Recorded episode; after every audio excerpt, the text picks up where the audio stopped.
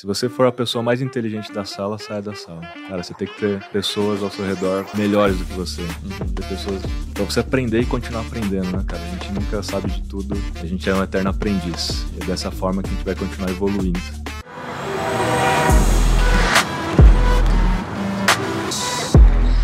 Alô, alô, galera, JJ Podcast. Hoje eu tô com uma outra pessoa também que eu gosto pra caramba. Tava aqui falando que ela me conquistou através da capacidade de organizar dados e transformar esses dados em melhores tomadas de decisões através do ou melhor, através não, por meio dessa, desses dados eu tomo melhores decisões que melhoram o meu negócio. Eu tô aqui com o Rafael Kiso, o famoso Kiso. Kiso, exatamente, famoso Kiso. Famoso Kiso. O Kiso que foi atleta, olha o tamanho dos braços do Kiso. É. O que, que é karatê, Kiso? O que, que era? Não, fiz kickboxing por 10 anos faixa preta federada. Agora, Kickbox... é, mais, agora é mais musculação. Kickbox, é o que dá nas canelas, né, velho? É... Canela com canela? Não, é Muay Thai mesmo, né? Kickbox é qual? Não, kickbox tem chute também. Olha, tal, olha, né? olha, eu aqui, cara. Mas não é tanto Pagando pala. Canela, Mas tem, tem trocação. tem, não, trocação. É o boxe e o kick, né? Então vai, vai os dois. Então, se, se, se, o cara vier achar que você é um tipo um nerdão assim na rua e ele vai errar, porque Já tu vai. Foi, viu? Já foi esse nerdão e talvez por isso eu tenha entrado no kickbox, é mesmo? inclusive. Ah, eu vou olhar esse cara aí. É que vocês estão é. vendo o Kiso sentado? O Kiso é gigante. Quanto você tem de altura? 1,93. 1,93. Aí é o tamanho dos braços. Vai, troca com ele pra você ver. 2 quilos agora. Ô, você tá no shape, né, meu? Tô com 10% de gordura. Agora tá. Que isso, agora Kizo? Tá entrando no shape. Tá com tempo, Kizo? É, com tempo não. É todo dia, cara. É ritual. É né? na disciplininha ali, disciplina, né? Disciplina, disciplina. Tem que encaixar. Galera, olha só, vou ler aqui sobre o Kizo, ó. O Kizo, ele é fundador e CMO da M-Labs. Eu sou cliente do Kizo, aliás, né? A plataforma de gestão de mídias sociais no Brasil que tem mais de 200 mil empresas cadastradas, cara. Ele cuida da gestão das mídias sociais inteira de um monte de mídia, um monte de empresa, um monte de agência, e a gente vai falar sobre isso aqui também. Então hoje o podcast vai ser muito específico nessa área também. Vou aprender muito aqui com o Kiso. Publicitário, com MBA em Marketing pela HSM, especialista em Marketing Digital e Gestão da Inovação pela ISPM, tá? Não é ISPM, do, do lado do esporte. É ESPM, ok? Em 2017 foi eleito o melhor profissional de planejamento digital pela Abrad. O que, que é a Abrad, Kizo? É a Associação Brasileira dos Agentes Digitais. O que, que, ela faz? Ah. tanto as pessoas, né, que são os freelancers profissionais, quanto as agências quanto as mesmo. Agências. Né? As produtoras, consultorias, até assessoria de imprensa ali, que hoje em dia é digital, se encaixa. Pô, que top, meu. Aí, ó, em 2020 lançou a segunda edição do livro best-seller Marketing na Era Digital, em coautoria com a renomada Marta Gabriel, que é esse aqui. Aliás, adoro a Marta, um beijo para você também, tô te esperando aqui. Ano passado lançou o livro Embalde Marketing, que é esse aqui. E amei esse livro também. E esse ano lançou Trends do Marketing na Era Digital. Para falar das tendências, né? Todos os anos agora porque passa muito rápido, né? Quando a gente fala de tendência, é muito perecível. É, porque então, se escrever um livro, é. imprimir, na hora que rodou, já está atrasado. Esse livro aí do Martin na era digital foi um livro que a gente explicou as plataformas, os conceitos, as estratégias. Então ele é menos perecível. Agora, falar de tendência, todo ano muda, né? Então a gente lançou esse livro apenas para Kindle, apenas para a versão digital, e todo ano a gente vai renovar ele. Ô Kizo, sabe uma parada que eu gosto em você? Muito. Você me traz dados, velho.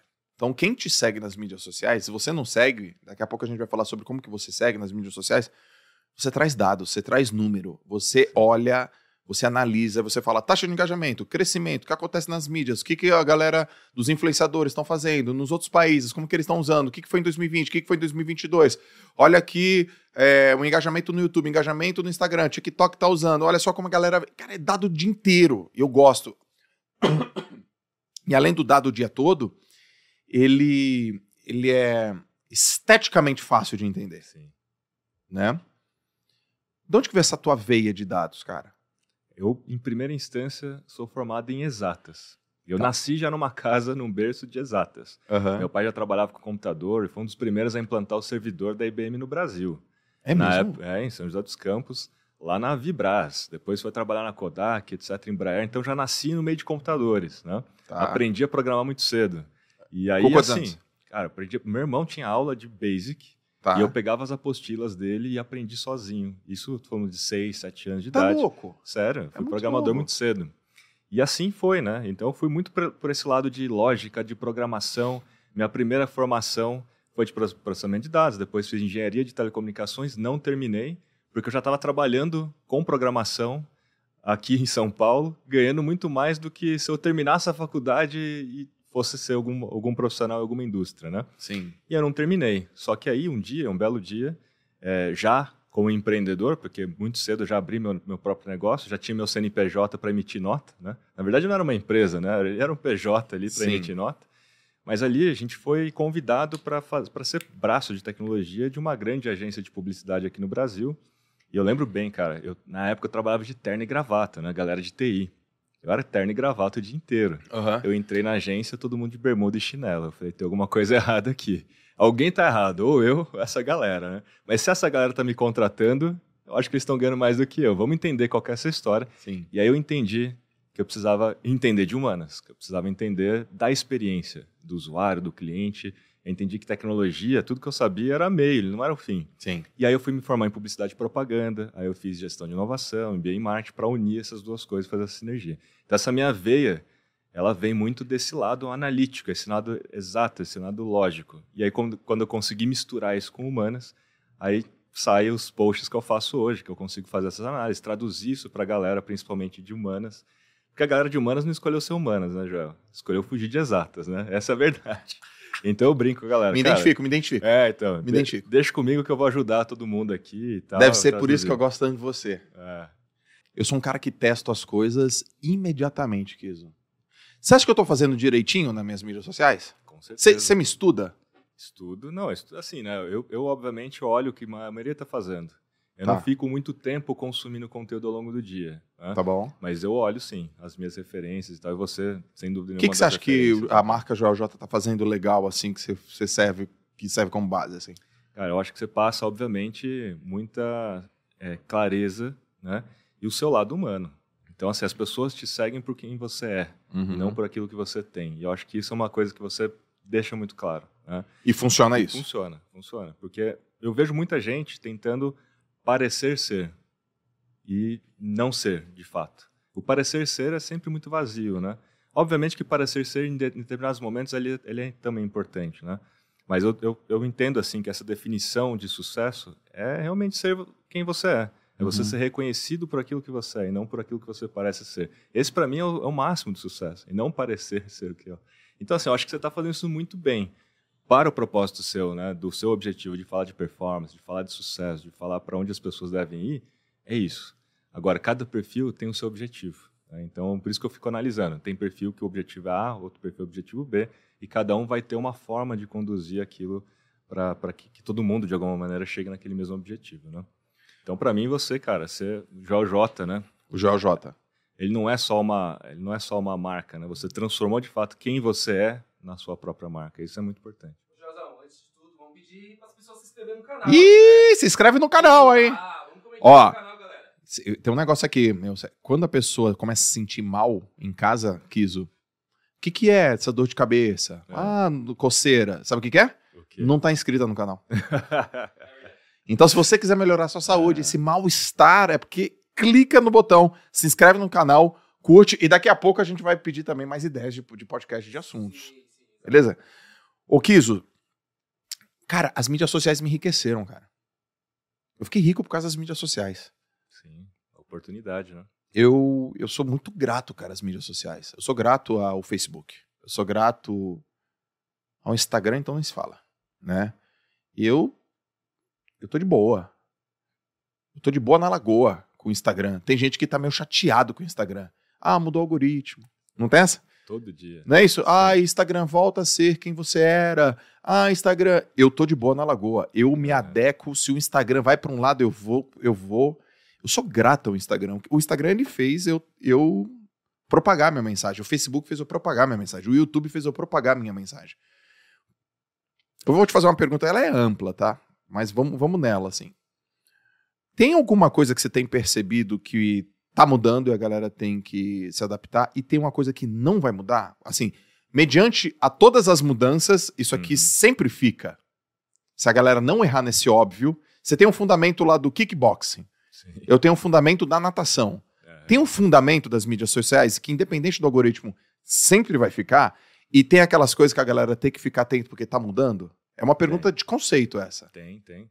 Aquilo que vai ficar é um entendimento muito simples, que é do modelo de negócio que essas plataformas Hum, né, de mídias sociais têm. Qual é o modelo de negócio?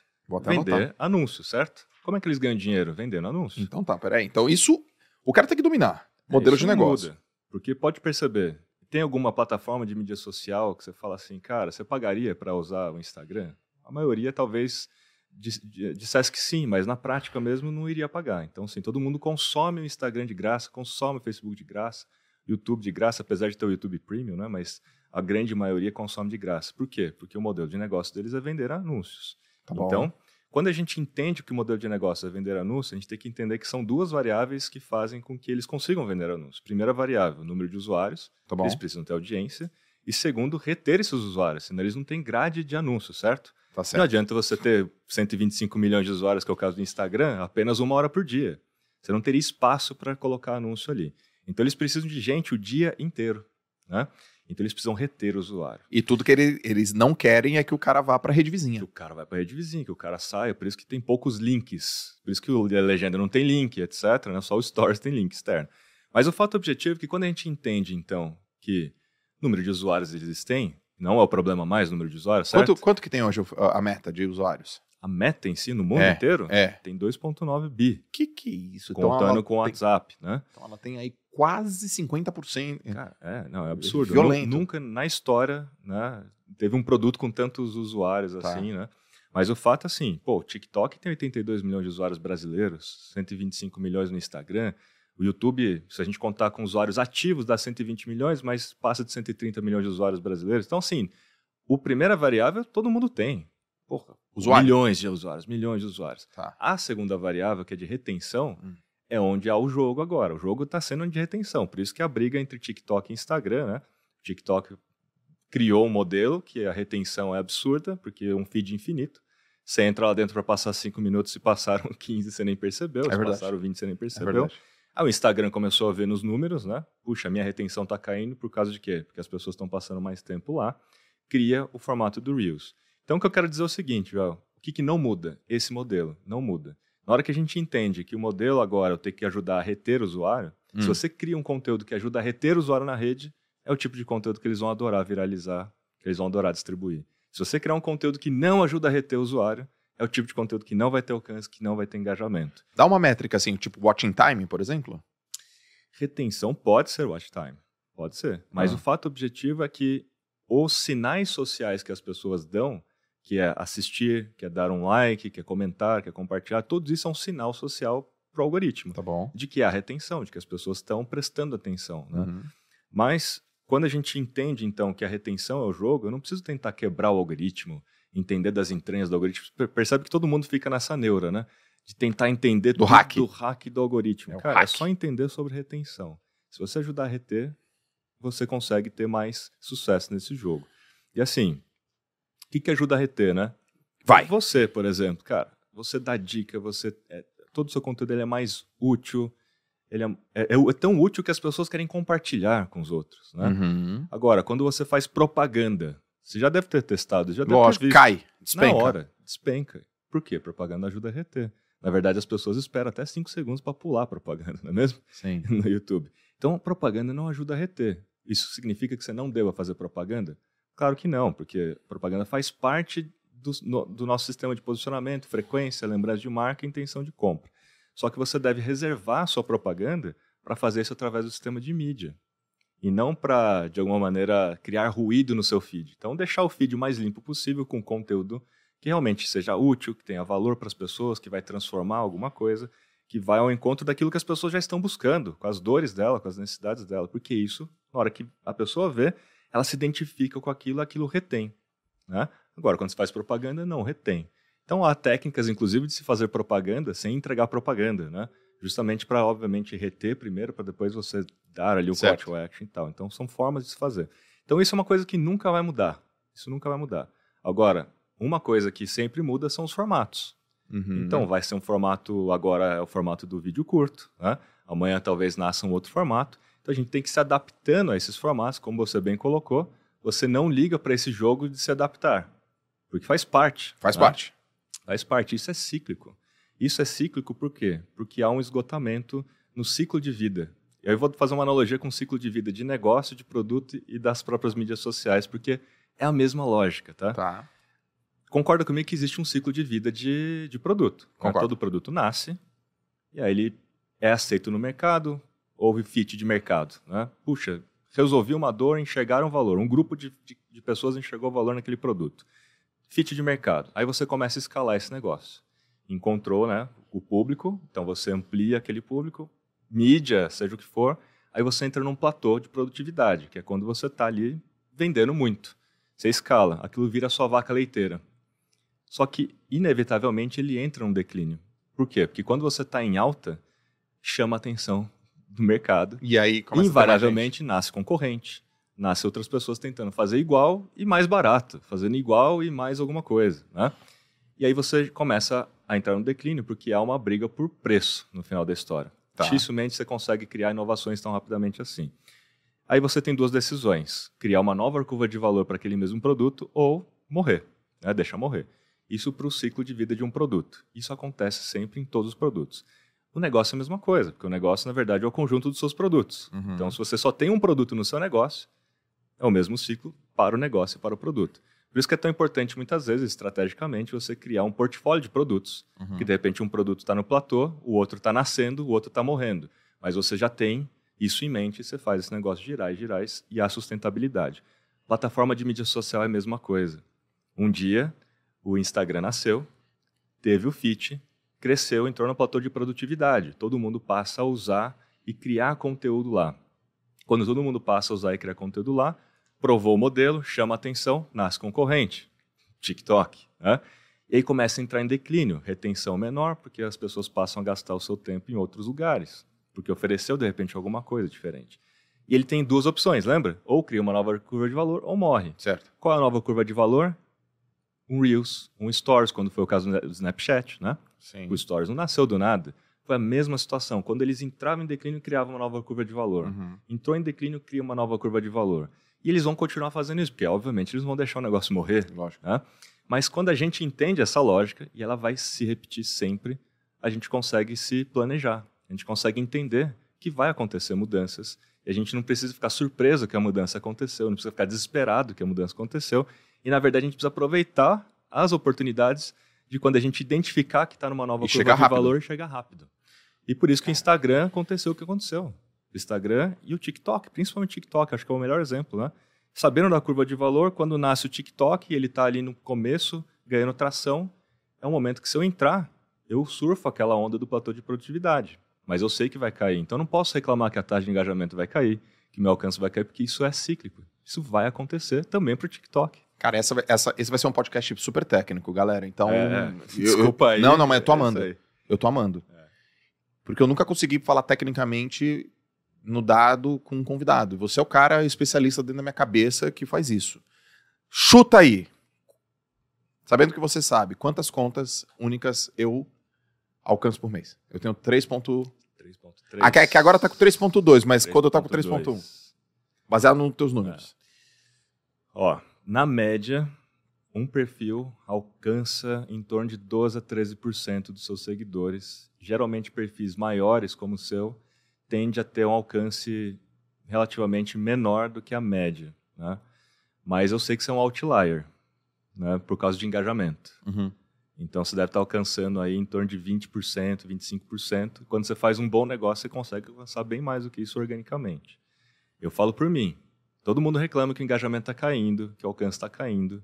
Mas quando você sabe fazer um conteúdo e saber quem é a sua audiência, qual é o dor, necessidade e desejo, tem post meu que alcanço mais gente organicamente do que eu tenho de seguidor.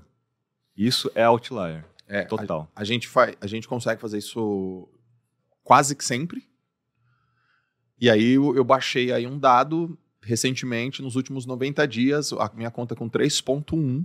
Nos últimos 90 dias eu bati 44 milhões de contas. Entendi. únicas. Aí que você, você compilou os últimos 30 dias E e o alcance últimos- total. É, nos últimos Tá. 30 deu 29. É, eu, eu tava falando por post, uma média de alcance por post. Ah, dá uns 3 e pouco, né? 3 milhões, pouco. Então você está alcançando de fato 100% Alcança. ou mais de 100% do número de seguidores que você tem, justamente que talvez você tenha feito mais reels É. do que os outros formatos. Eu me né? adaptei. Então, o que que acontece no meu perfil? Eu sou um cara é, que faço frases, as frases elas têm um alto poder viral, Uhum. e aí eu percebi que o Reels estava entregando mais, então eu coloquei a frase no formato de Reels. Boa.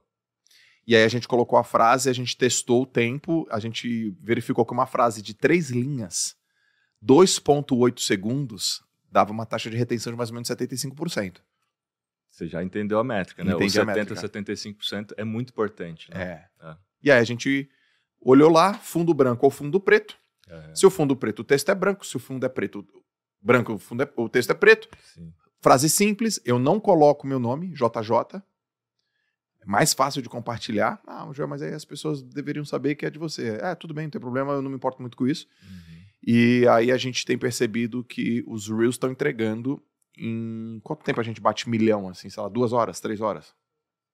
Vai entre duas a quatro horas, vai bater mi- milhão. E a gente percebeu que assim, o alcance é muito grande. Mas, mas aí tem uma questão. Como chega em muitas pessoas, Kiso, o motivo que chega também é o motivo que deixa de. O cara começa a me seguir por aquele motivo, mas também me deixaria de seguir por aquele motivo ou seguiria outros perfis por aquele motivo. Então, o meu desafio não é só atrair mais pessoas, mas é manter essa turma. Por isso que eu faço Reels, por exemplo, de cortes de podcast, faço lives todas, todos os dias, Sim. 6 horas da manhã, para manter aquela turma engajada. Eu gosto desse. É, eu gosto desse jeito de ser do Instagram que me tira da zona de conforto. E eu vou bem. Eu acho que eu, eu lido bem com essas mudanças, né? Mas eu, eu- eu posso te dizer uma coisa em cima disso, né?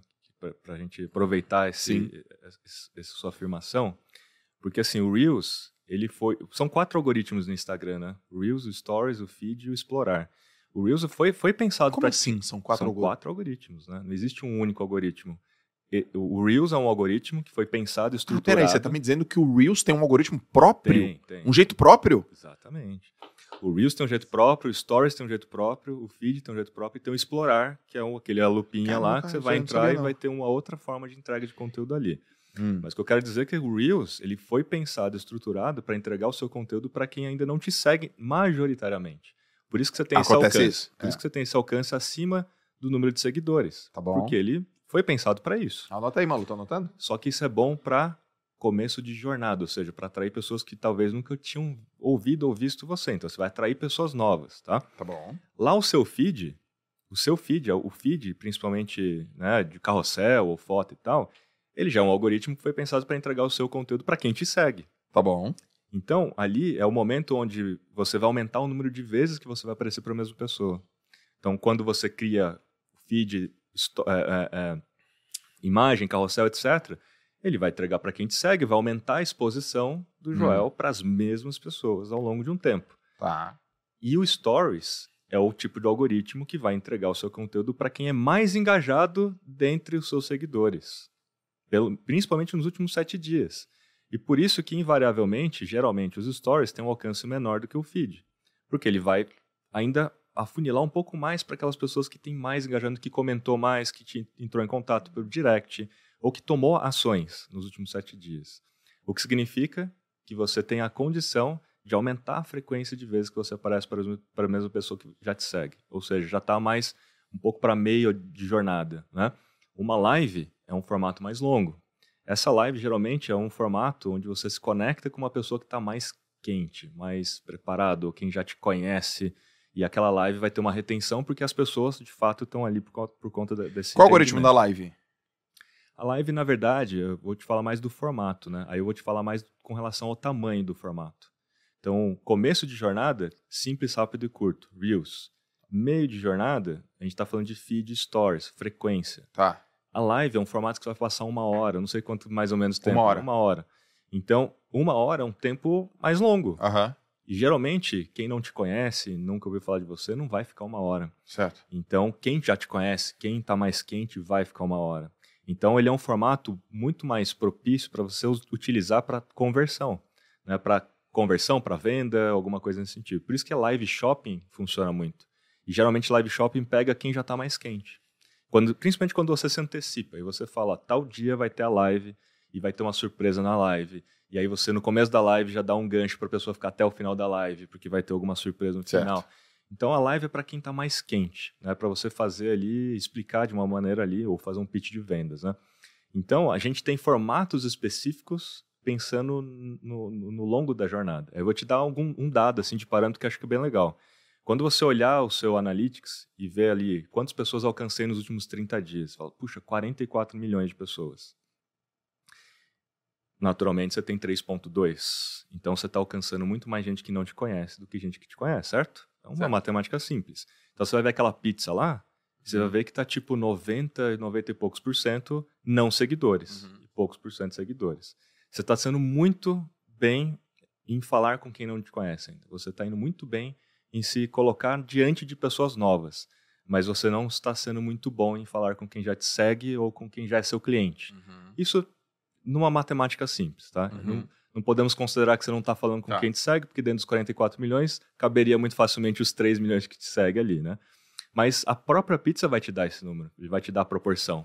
E E aí, uma puta sacada aqui. e aí qual que é o ponto que eu, que eu sempre falo assim pra galera? Sabe a história dos 60-40, 70-30? Se você olhar aquela pizza e 60% ou 70% for de pessoas que não te seguem, legal, você está sendo é, é, consistente, está sendo efetivo em trazer pessoas novas, o que é sempre muito importante, para continuar crescendo. Crescendo o perfil, ou crescendo o número de clientes e negócio. Mas 40% tem que estar falando com quem já te segue, para o quê? Aumentar a frequência, lembrança de marca e intenção de compra. Porque senão você fala uma vez só Perfeito. com quem não te segue e isso não é uma frequência aí? A suficiente. gente tá errando aí?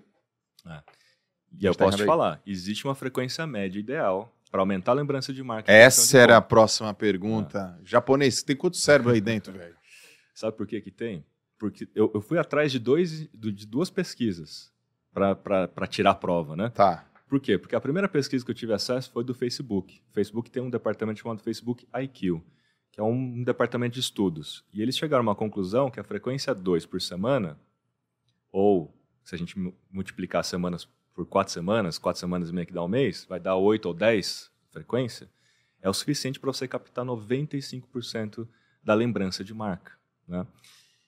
Dois semana. Dois por semana. Mas calma que eu não estou falando de número de posts. As pessoas confundem com isso. É a frequência de vezes que você aparece para a mesma pessoa. Que. Tá. Então, beleza. Aí por que eu fui atrás de outra pesquisa? Porque, obviamente, é uma pesquisa do Facebook.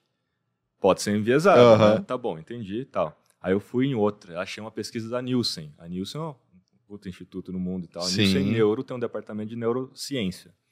E eles chegaram a uma, uma conclusão muito semelhante, que uma frequência de 5 a 9 é o suficiente para você ter uma ressonância de marca, o tal do brand lift, ou a lembrança de marca, também ali perto dos seus 90, 90 e poucos por cento. Uma coisa é lembrança de marca, outra coisa é intenção de compra. Então a gente pode dividir. Mas lembrança de marca é aquela velha frase. Para você ser lembrado, você tem que aparecer, né? Quem não, quem não aparece não é lembrado. Então, Gary, Gary Vee chama isso de. de jab. É o jab do É o livro jab, dele. é. é. O fato é esse, né? Então, é aparecer para as mesmas pessoas 8 a 10 vezes, por exemplo, num período de um mês. Só para a gente desenhar um ciclo aqui, né? Então, puxa, eu fiz um post 1. Vamos supor que você só, só viva no modo orgânico de fato, né?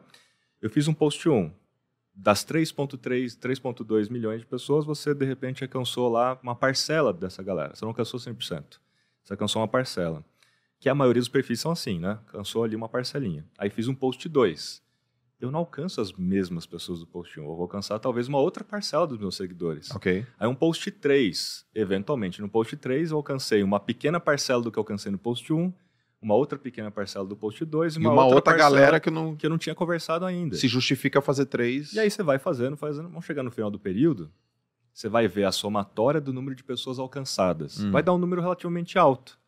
Só que a frequência vai dar tipo 2.3, 2.4. Ou seja, não é nem o perto suficiente. dos 9, dos 10 que aumentaria a lembrança de marca. Tá bom. E aí, quando perguntar das pessoas, cara, dessas marcas aqui, de quem você se lembra? Talvez elas não vão selecionar você porque a frequência foi baixa. Ela não vai lembrar de você. Então, isso quer dizer que, conclui. Isso quer dizer que a gente precisa conversar também mais com quem já é nosso seguidor para aumentar essa frequência, para aumentar a lembrança de marca. É A que a galera não compra- sabe, Kiso. Esse, esse negócio que você falou agora, nem eu sabia. Cara, não, mas muda o jogo, muda o jogo para Já mudou o meu. Porque é o seguinte, como eu falei, uma coisa é lembrança de marca, outra coisa é intenção de compra. A intenção de compra depende muito da mensagem que você está embutindo na, em cada post.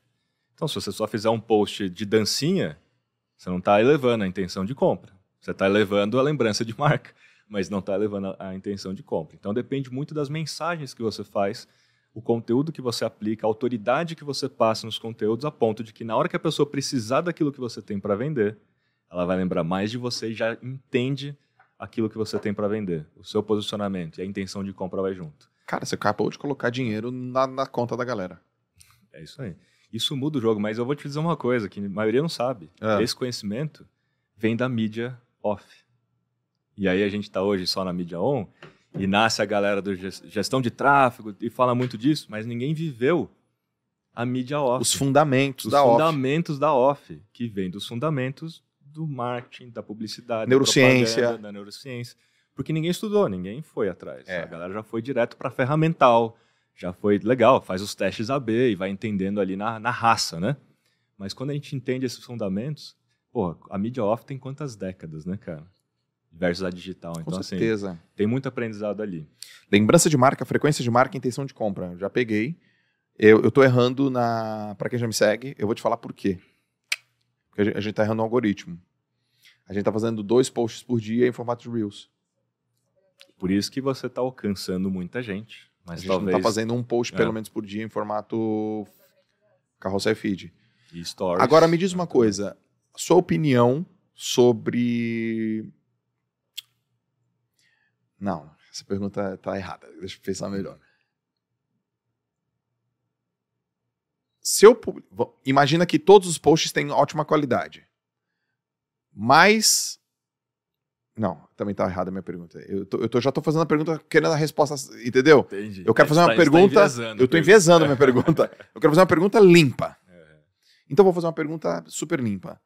Existe na tua, na tua pesquisa um número de publicações no feed é ótimo? Ou tem um, tem um magic number que rompe e o número de stories ótimo? Baseado em dados. É, baseado em dados, tá? Que eu posso te dizer assim. Primeiro que feed tem a ver com a história que eu já contei de frequência. Então você poderia, sabendo dessa informação, você poderia, por exemplo, fazer a frequência 2 por semana apenas com dois posts na semana. Se você impulsionar esses dois posts através de mídia para as mesmas pessoas. Então daria. Tá bom, não precisaria fazer entendi. um monte de conteúdo. Eu poderia Saquei. fazer dois posts por semana desde que eu fizesse cada um desses posts alcançar as mesmas pessoas para cumprir com essa frequência. Só que cada 2.4, né? dois, dois por semana, Dois, não, para repetir, passar quantas vezes na frente da pessoa?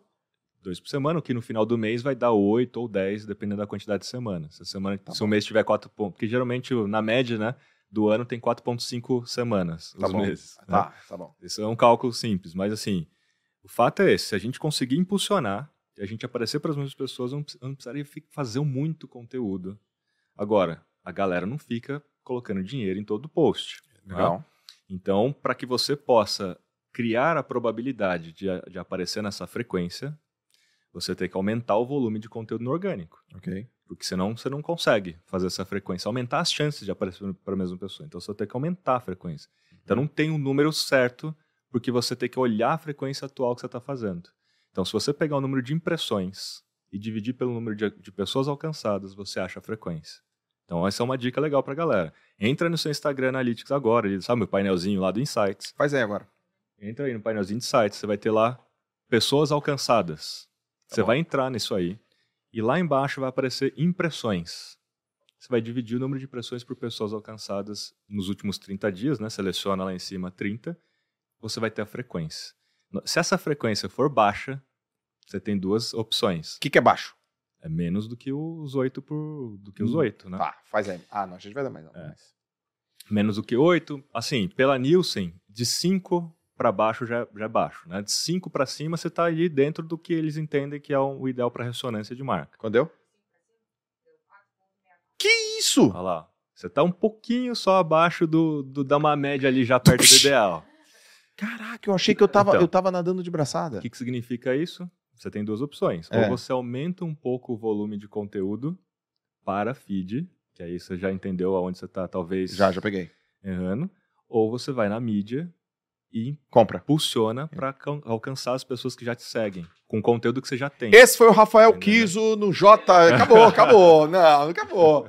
Não, esquece, acabou. Kiso, pelo amor. É.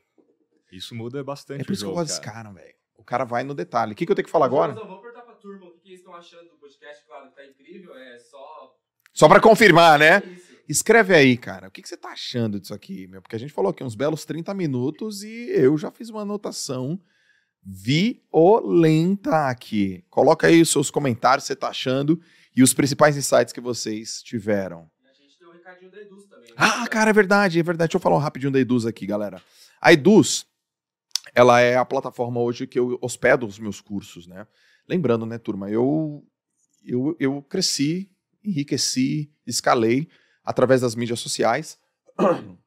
E as mídias sociais me trouxeram muita notoriedade e, e foi possível, através das mídias sociais, eu oferecer os meus programas, minhas soluções de treinamento. E por onde que eu faço isso? Eu faço pela Eduz. Por que, que eu faço pela Eduz? Eu gosto da galera, eu gosto do produto, eu gosto do jeito que eles me tratam e sempre me trataram e a- sobre a causa da empresa. Então eu trouxe aqui, assim, até eu escrevi aqui cinco coisas do porquê que eu acredito que você tem que estar na Eduz, tá? Olha só aqui, ó. Deixa eu até pegar aqui pra você. Cinco motivos que eu acho que você tem que estar na Eduz. Bom, primeiro, a Eduz tem a menor taxa de mercado, e é verdade. Segunda coisa, o atendimento é super humanizado. A galera orientada pela visão do Eugênio, então tem um atendimento humanizado. Chat de suporte todos os dias. Ferramentas fáceis, intuitivas. E para mim, hoje é a melhor plataforma para você fazer vendas online. Então, se você quiser fazer venda de produto, de serviço, quiser entrar no meio online para você fazer sua renda extra, caso seja o motivo ou empreender, vai lá na Eduz, conhece. E para você se cadastrar, você não paga nada. Foi por lá que eu comecei e é lá que eu tô até hoje. Beleza? Temos QR Code e link na descrição. Ixi, Maria, ó. QR Code está na tela, link na descrição, para vocês serem também clientes da Eduz e fazer parte dessa comunidade só cresce. Galera da Eduz, abraço, hein, meu? Vocês são top. Aliás, a Eduz é tão importante que eu anunciei que eu tava grávido. Não, deixa eu melhorar. Eu não estava grávido. Quem tá grávida é a minha mulher, né? Que a minha mulher estava grávida lá na, lá na Eduz, cara, em 2018. Já te contei essa? Num treinamento lá na Eduz, é. Deixa E- eu falar uma coisa que a gente não falou do Stories, porque tem uma diferença da frequência para feed para Stories, né? Porque o Stories é um ambiente diferente, né? O Tá. Stories, geralmente, você deve perceber que a galera faz muitos Stories em sequência. E quando você olha lá no Stories de alguém, tem aquele, tac, tac, tac, tac, tac, aquele monte de pontinhos. Sim, Qual que é o comportamento humano, geralmente? Olha um, dois, três, pula, cansa. pula. Ali, com base em dados, né? Só para a gente fechar essa parte da frequência de posts, né? Ah, Com base em dados, a- as estatísticas mostram que o segundo frame, que é o segundo stories, na sequência, é o melhor e deve ser o seu melhor frame. Deve ser o seu melhor conteúdo, portanto, né? Por quê? Porque depois dali, a probabilidade das pessoas pularem é muito grande. E aí, quando você passa de cinco stories em, em sequência, a audiência cai brutalmente. A audiência, Brutal. A retenção. A retenção cai muito. E assim, eu mostrei já em alguns posts né, esses dados. Então, assim, a partir, do, obviamente, do segundo story já vai cair na retenção, né? Isso é super natural. Mas depois de cinco já cai muito, assim, já aquela, aquela pessoa que começou a assistir não vai terminar. Então, ela não vai entender a mensagem completa, concorda? Às vezes você faz um stories em sequência, que você quer passar uma mensagem completa, e ninguém vai ter a mensagem completa. A galera vai ter a mensagem pelo, pela metade. Então, o primeiro stories é natural, todo mundo vai ver. O segundo stories, es- es- estrategicamente, eu sugiro que seja o seu melhor conteúdo, seu Tá melhor stories ali, para justamente pegar a pessoa para o terceiro. E o seu quinto, que seria mais ou menos o último Tá na bom. sequência, ser algum tipo de enquete, algum tipo de interação para ter interação. para falar para as pessoas sobre aquilo que está nos stories anteriores, porque aí força a pessoa a voltar para entender por que, que você está perguntando aquilo. Então, para ela responder, é uma enquete que tem a ver com ter relação com os stories anteriores. Então, ela não conseguiria responder sem ter visto. Aí a taxa de voltar significa a retenção, a, a principal retenção, porque você consegue olhar de fato o interesse das pessoas. Não é só a pessoa que chegou até o fim, mas são as pessoas que voltaram nos stories, prestaram mais atenção. Porque stories é muito fácil, né? Você ver até o fim, é só ficar clicando. Não, ela não prestou atenção, né? Muitas Então, vezes. se o cara volta, Se o cara volta, obviamente, teve uma maior atenção nos stories. o Instagram, e o Instagram lê isso. Lê. Então, assim, por isso que existe a taxa de voltar, por isso que existe o clique para voltar. Pode ver que eles dão esse número e ninguém pensa verdade. muito nisso. Ninguém pensa muito nisso. E fazer enquetes, né, ajuda você a aumentar a interação, que aumenta a entrega e tudo mais. Então, eu geralmente, eu no meu caso, eu faço enquete no primeiro stories enquete no último stories da sequência e entrego o meu melhor conteúdo no segundo. E, aí E a, e a enquete no último stories da sequência pra falar lá do começo. Para falar um pouco do começo. E E assim, né, dá para medir isso tudo, Joel, tanto pelo Instagram, só que ele não é muito fácil, né? Esse é o problema. As pessoas não conseguem entrar no Instagram Analytics e entender qual é a taxa de voltar. Ele não te dá a taxa. Ele te dá um, um monte de número, ele te dá Sim. dados. O ideal é você conseguir transformar dados em informação, certo? exato. E aí você, poxa, aí tem ferramenta, a própria MLabs, né? Dashgo, que a gente comprou no mercado, que é uma ferramenta analítica um pouco mais avançada. Então tem ferramentas que já te dá mais mastigadamente a informação, não te dá o dado puro, né? Então é muito importante as pessoas entenderem essa mentalidade baseada em dados. Você tem que transformar o dado em informação em informação insight, criar uma hipótese, testar essa hipótese e a partir dali você gera algum conhecimento, né? Ou para repetir aquilo que deu certo ou para não fazer mais porque deu errado. Com vocês, Rafael. Cara, vamos, vamos falar da MLabs? Fala da MLabs, cara. É, acho que é importante você falar o que, que a MLabs faz, é, o que, como que ela ajuda o empreendedor, como que ela traz informação. Porque, olha só, você falou de stories, você falou de feed, você falou de algoritmo, você falou do jeito que tem que ser feito.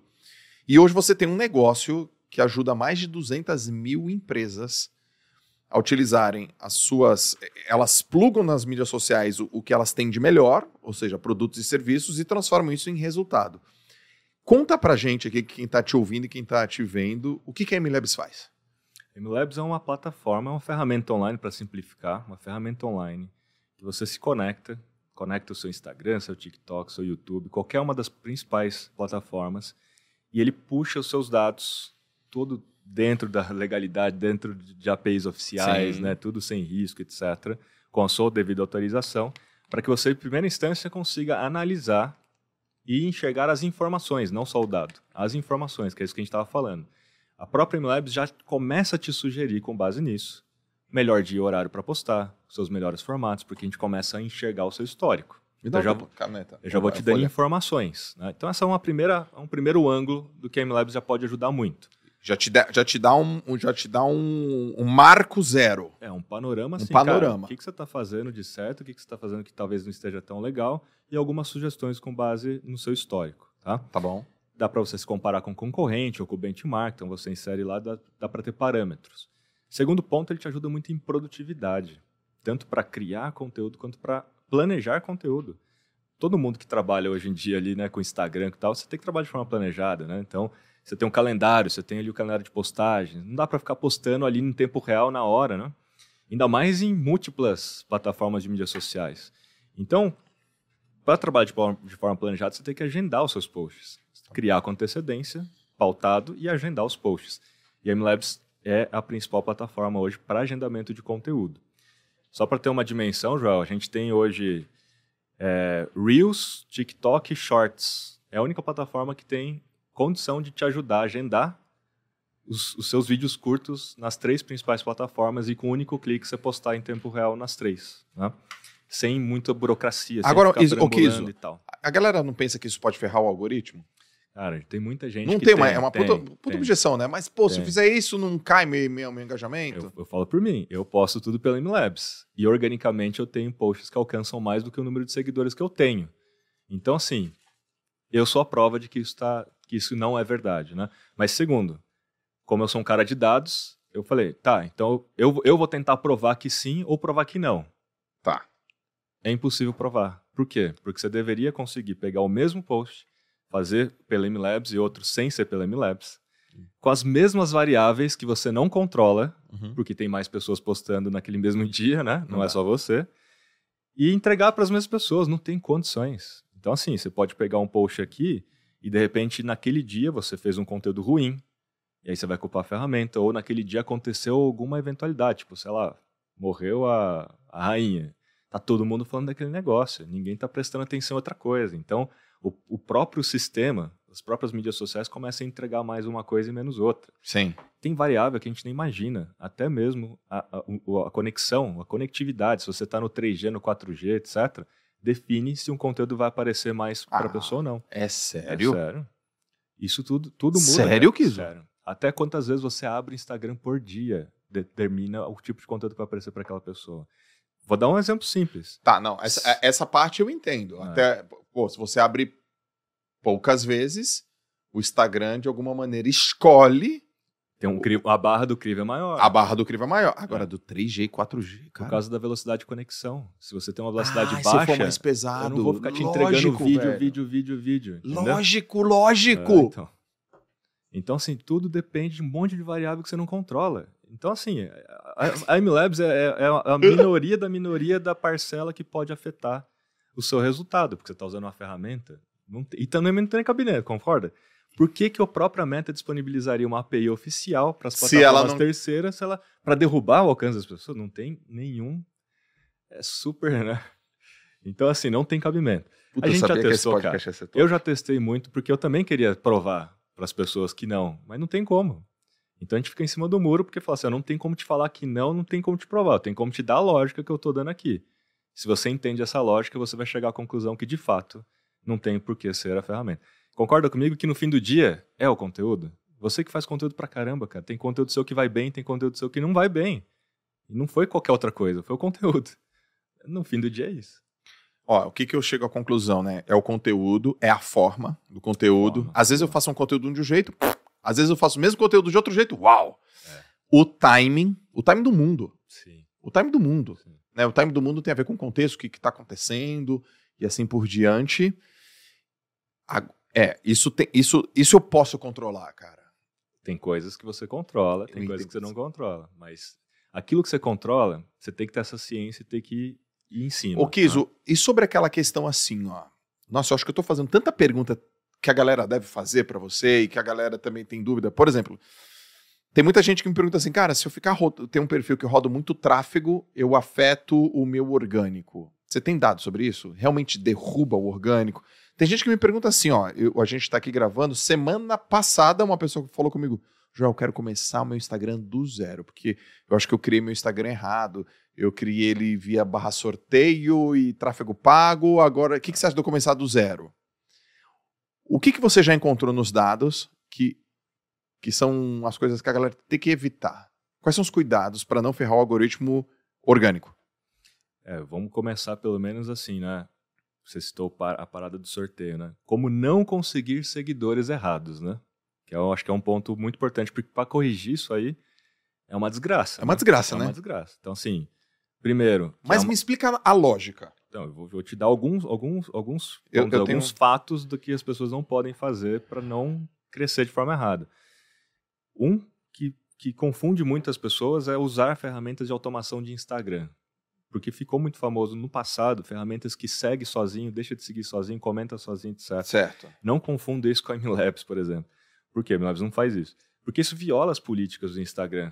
Porque você está colocando um Spam. robô para comentar posts e isso diminui a, a experiência da rede e atrai robô. Então você vai ter um monte de robô seguidor. Você não tem pessoas reais que não vão nunca ser seu cliente e interagir. Então esse é o primeiro ponto, tira da mesa. Segundo ponto, fazer, por exemplo, sorteios não autorizados pela SECAP, que é a Secretaria de Promoções, e principalmente sorteios que usam o comentário como mecânica. Marque alguém aqui, tal mecânica. Isso viola a política do Instagram também. E muitas vezes você faz isso sem perceber, você entra num shadow ban. E existe. Né? O que é o shadow ban? Você toma penalidades strikes né, do próprio Instagram, muitas vezes temporária, outras vezes nem tão temporária assim. Você pode sofrer bloqueios, tanto porque alguém foi lá e denunciou, tanto Ok. porque o próprio sistema detectou que você está usando isso como mecânica. Né? Mas como é que ele percebe? Ele percebe assim, um perfil marcou 30 pessoas. Ele fala, cara, isso, isso aqui é um Ah. comportamento totalmente... a- É uma anomalia isso aqui, né? Quando você percebe que só no- que todos os comentários é marcando alguém, É uma não anomalia. tem, não tem texto nenhum, Entendi. já está meio que configurado que ali tem alguma coisa. Tá né? bom. Mas o ponto é, quando você faz um sorteio como esse, pedindo para que as pessoas tragam outras pessoas, você tem um pico de ganho e você tem um pico de perda. Você pode ver no próprio E aí ferra o algoritmo. E aí, cara, Muito Pra- interesse, pouco interesse num curto espaço de tempo. você não tem consistência. É. Consistência é um negócio importante, tá, para o algoritmo, porque quando eles enxergam que não há consistência, é quase assim, tá, tá tentando roubar no jogo, né? Entendi. E obviamente que você não trouxe ninguém de qualidade, porque ninguém vai converter. Então você ganha um, e perde na mesma velocidade, né? Tá bom. E aí você mais perde do que ganha ao longo do tempo, que é essa história da consistência. Fazer collabs por pura popularidade. Tem o formato collab, que Tá. aparece nos dois perfis. E tem o formato tipo, vamos fazer uma live juntos. Mas você faz uma live com alguém que tem muito seguidor, só porque ele tem muito seguidor. Aham. Mas o público dele não tem nada a ver com o seu negócio, com o seu business, com, aquilo, com o perfil do seu cliente. Então mexe muito no algoritmo, Você pode até atrair as pessoas, as pessoas in- inevitavelmente podem até te seguir, mas depois sai. só que não vão engajar em nada que você faz depois e não vão te comprar. Né? E o que acontece? O engajamento, quando, quando, quando você cria Essa um post, quando você cria um post, vamos simplificar aqui, né? Ele primeiro distribui para uma amostra estatística aquele post. E se aquela amostra estatística dá sinais sociais de que há relevância aquele conteúdo, ele amplia a distribuição. Perfeito. Isso em todas as plataformas é assim. Então, quando ele vai e faz essa primeira amostra, geralmente ele entrega primeiro para os recém-seguidores. Já percebeu que quando você segue um perfil, inevitavelmente aparecem os conteúdos desse perfil que você Sim, seguiu? já chega stories E aqui. depois para, porque você parou de interagir, ou você nem interagiu. Apesar de ter aparecido, você não interagiu, ele começa a parar. Então, quando você recebe um pico de seguidores porque você fez a live com alguém, essa primeira entrega vai ser para a maioria de quem acabou de te seguir Certo. e a galera que não se identifica com você, não, não interage, porque não era o seu público. E aí o engajamento é baixo, o alcance é baixo, ele, aí, os- aí um post super seu legal Que tinha vai que... mal, Entendi. entendeu? Vai mal. Então esse é um outro fator, né? Tem alguns outros fatores, mas esses, são os principais, assim, como não conseguir seguidores errados. Isso já te ajuda a ter qualidade na base. Por isso que eu, eu, eu não me preocupo tanto com o número de seguidores, eu me preocupo mais de fato, assim, Lógico. cara, em ter gente que é realmente, tá ali porque me conheceu, que me, se interessa por- pelo conteúdo, etc. Eu hoje tenho uma taxa de engajamento bem acima da média do mercado. Tem post meu que tem uma taxa de engajamento de 18, 20%. Que isso, cara? Você tá com O- quantos seguidores hoje? 103, 102 mil, 103, tá batendo 103 mil. 18%? Exatamente, cara. E por quê? Porque eu transformo todos os meus posts num diálogo, numa conversa, num fórum. E aí é uma técnica até que eu posso dar aqui pra galera, que é super bacana, né? Toda vez que você faz um conteúdo, esse conteúdo tem que despertar algum diálogo, tem que despertar uma conversa. Senão parece que você está empurrando uma coisa, uma propaganda, né? Então, eu geralmente faço as pessoas pensarem, se questionarem e tentar responder aquele questionamento no comentário. Essa é a primeira coisa. Só que quando alguém vem e comenta, você não pode ir lá só dar o, o coraçãozinho, dois cliques, coraçãozinho. Pô, muito obrigado, valeu pelo comentário. É a sua oportunidade de comentar, dando um insight e fazendo mais uma pergunta para a pessoa. Uhum. Comenta fazendo pergunta. Comenta fazendo pergunta, porque é inevitável, vai ter a retórica. A pessoa vai te responder. E quando ela responde, aumenta a taxa de engajamento, aumenta a entrega. E aí é um ciclo, né? Você continua fazendo isso. E outra coisa é o comportamento humano. As pessoas vão ler os comentários. E quando elas leem os comentários, e aí tem vários comentários, Elas interagem também. elas querem entrar na conversa. Aí algum da, alguma daqueles comentários ela vai se identificar, puta, ela tem uma opinião diferente, ou ela concorda, ela entra na conversa. Então, quando você não estimula a conversa, você tem baixa taxa de engajamento. E hoje a taxa média de engajamento do Instagram, estamos falando uma taxa média, e tem duas, duas taxas de engajamento, tá? Tem a pública e tem a privada.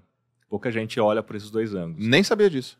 A taxa de engajamento pública é com base em número de seguidores. Ok. Quando você pega lá, você tem lá seu 3.2, você vai pegar os seus 3.2 e vai calcular em cima das pessoas que engajaram, né? Sempre em cima do 3.2. Você vai ter uma taxa de engajamento pública, porque é mais fácil comparar com algum outro perfil, porque é um número público. O número de seguidores é um número público. Agora, ninguém sabe o número de alcance que você tem. Aquele alcance lá é só Sim. seu, só você sabe. Privado. E aquele é de verdade o número que você tem que usar como variável do engajamento. Então, o número de pessoas alcançadas por número de pessoas engajadas. É ali que vai sair a taxa de engajamento real. Concorda que você alcançou 44 milhões de pessoas? Deixa eu ver o último post. que- A gente É. soltou alguma coisa agora, Malu? Tá, então vamos ver. O que eu fiz agora. Então, a gente tem que entender, assim, das 44 milhões de pessoas, quantos engajaram. E aí você vai entender a taxa de engajamento real, né? Porque se for só com base na, na- no- nos seguidores, ela é pública para comparação, mas ela não é tanto a real, né? E aí eu posso dar taxas aqui. Então, uma taxa de engajamento pública hoje está girando em torno de 2, 2 a 3%, base em dados média. Tá bom. Obviamente que essa média é sempre puxada para baixo, porque a grande maioria faz um trabalho ruim. Então, assim, você puxa a média para baixo Tá numa, numa, numa estatística como essa, né?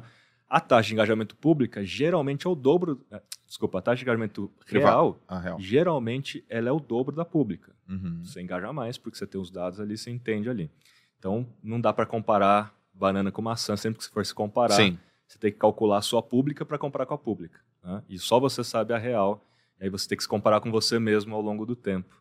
né? Então, assim, hoje eu al- alcanço e engajo mais sabendo desses parâmetros. Então, puxa, se a taxa de engajamento real vai girar ali 4, 5%, eu estou ali no 16, 18%, então estou bem acima do, do- da média do mercado e não por acaso, por causa de transformar cada post num, num diálogo. né? Meu irmão, você, você tá muito por dentro. Tem que estar, né? E, cara, esse é, um, esse é um benefício de criar conteúdo, não concorda? Você tá muito por dentro. Porque para criar conteúdo você tem que estar estudando o tempo todo. Eu, principalmente, né? Eu tenho que estar estudando todos os relatórios, as tendências, as pesquisas. Toda hora é pesquisa no teu É. feed lá, cara. Então eu preciso estar ali vendo. Então isso me ajuda a estar na frente do, do, do mercado. Não, mas assim. tá muito. Ah. Você, você acredita que a a- o Instagram é a mídia que você mais domina? Hoje sim. E, Hoje e a sim. segunda, qual é? Tá sendo agora o TikTok, cara. Vamos falar TikTok. É, tá sendo agora o TikTok. Pera aí. Me dá um negócio pra eu comer aqui, velho. O que, que tem pra eu comer aí? Nossa senhora, isso aí vai diminuir o engajamento. tem a barrinha. Que isso aí, que isso aí? Ah, não.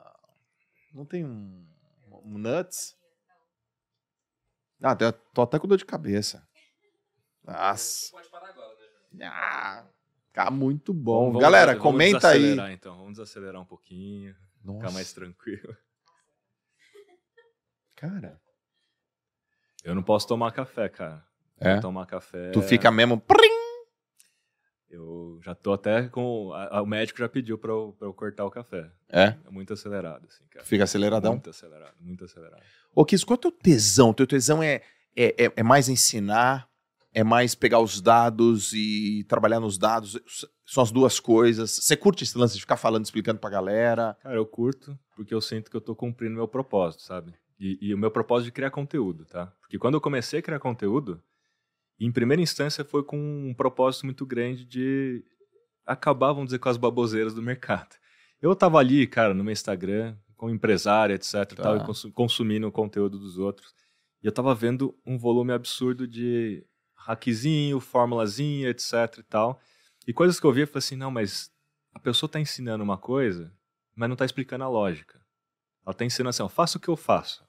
Mas, Qual é a lógica? mas sem, sem saber a lógica, o que significa que pode funcionar por um breve período de tempo. E quando as coisas mudam, quando o formato muda, quando a lógica muda, ela não sabe mais o que fazer. Ela fica perdida, porque ela nunca entendeu a lógica. E aí, sabe aquela história assim, cara, quando você olha para alguma coisa e fala, pô, mas ninguém vai fazer nada sobre isso? Sim, E aquilo, naquele momento eu falei, pô, isso aqui eu acho que eu posso fazer alguma coisa para ajudar certo. né, como cidadão, sei lá, como um profissional.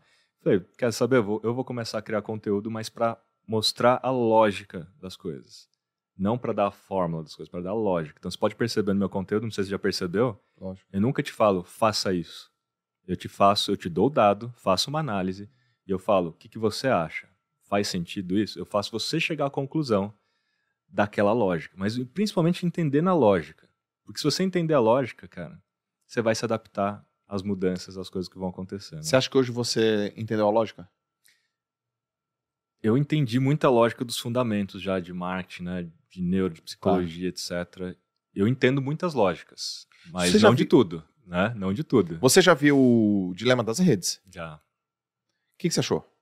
Não, achei super real e importante. Meio dramatizado demais. Tá bom, tem uma parte que é o algoritmo, ele fica lá, aquele Meio cara né, desligou o celular, É. ativa algumas coisas pra ele. Mas tem uma lógica ali, né? Tem, tem uma lo- Não, então eles, eles tentaram explicar a lógica. Comportamental. Exatamente.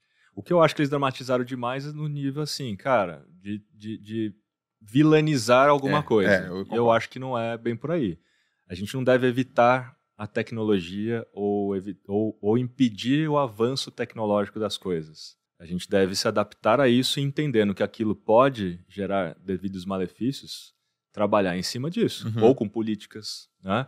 ou com comportamento em casa, com os filhos, etc. Então, assim, não é evitar que a tecnologia existe, não é tentar bloquear aquela tecnologia, e sim trabalhar em torno dela para moldar ela para ser mais benéfica do que maléfica, né? Perfeito. Vamos de TikTok. Bora.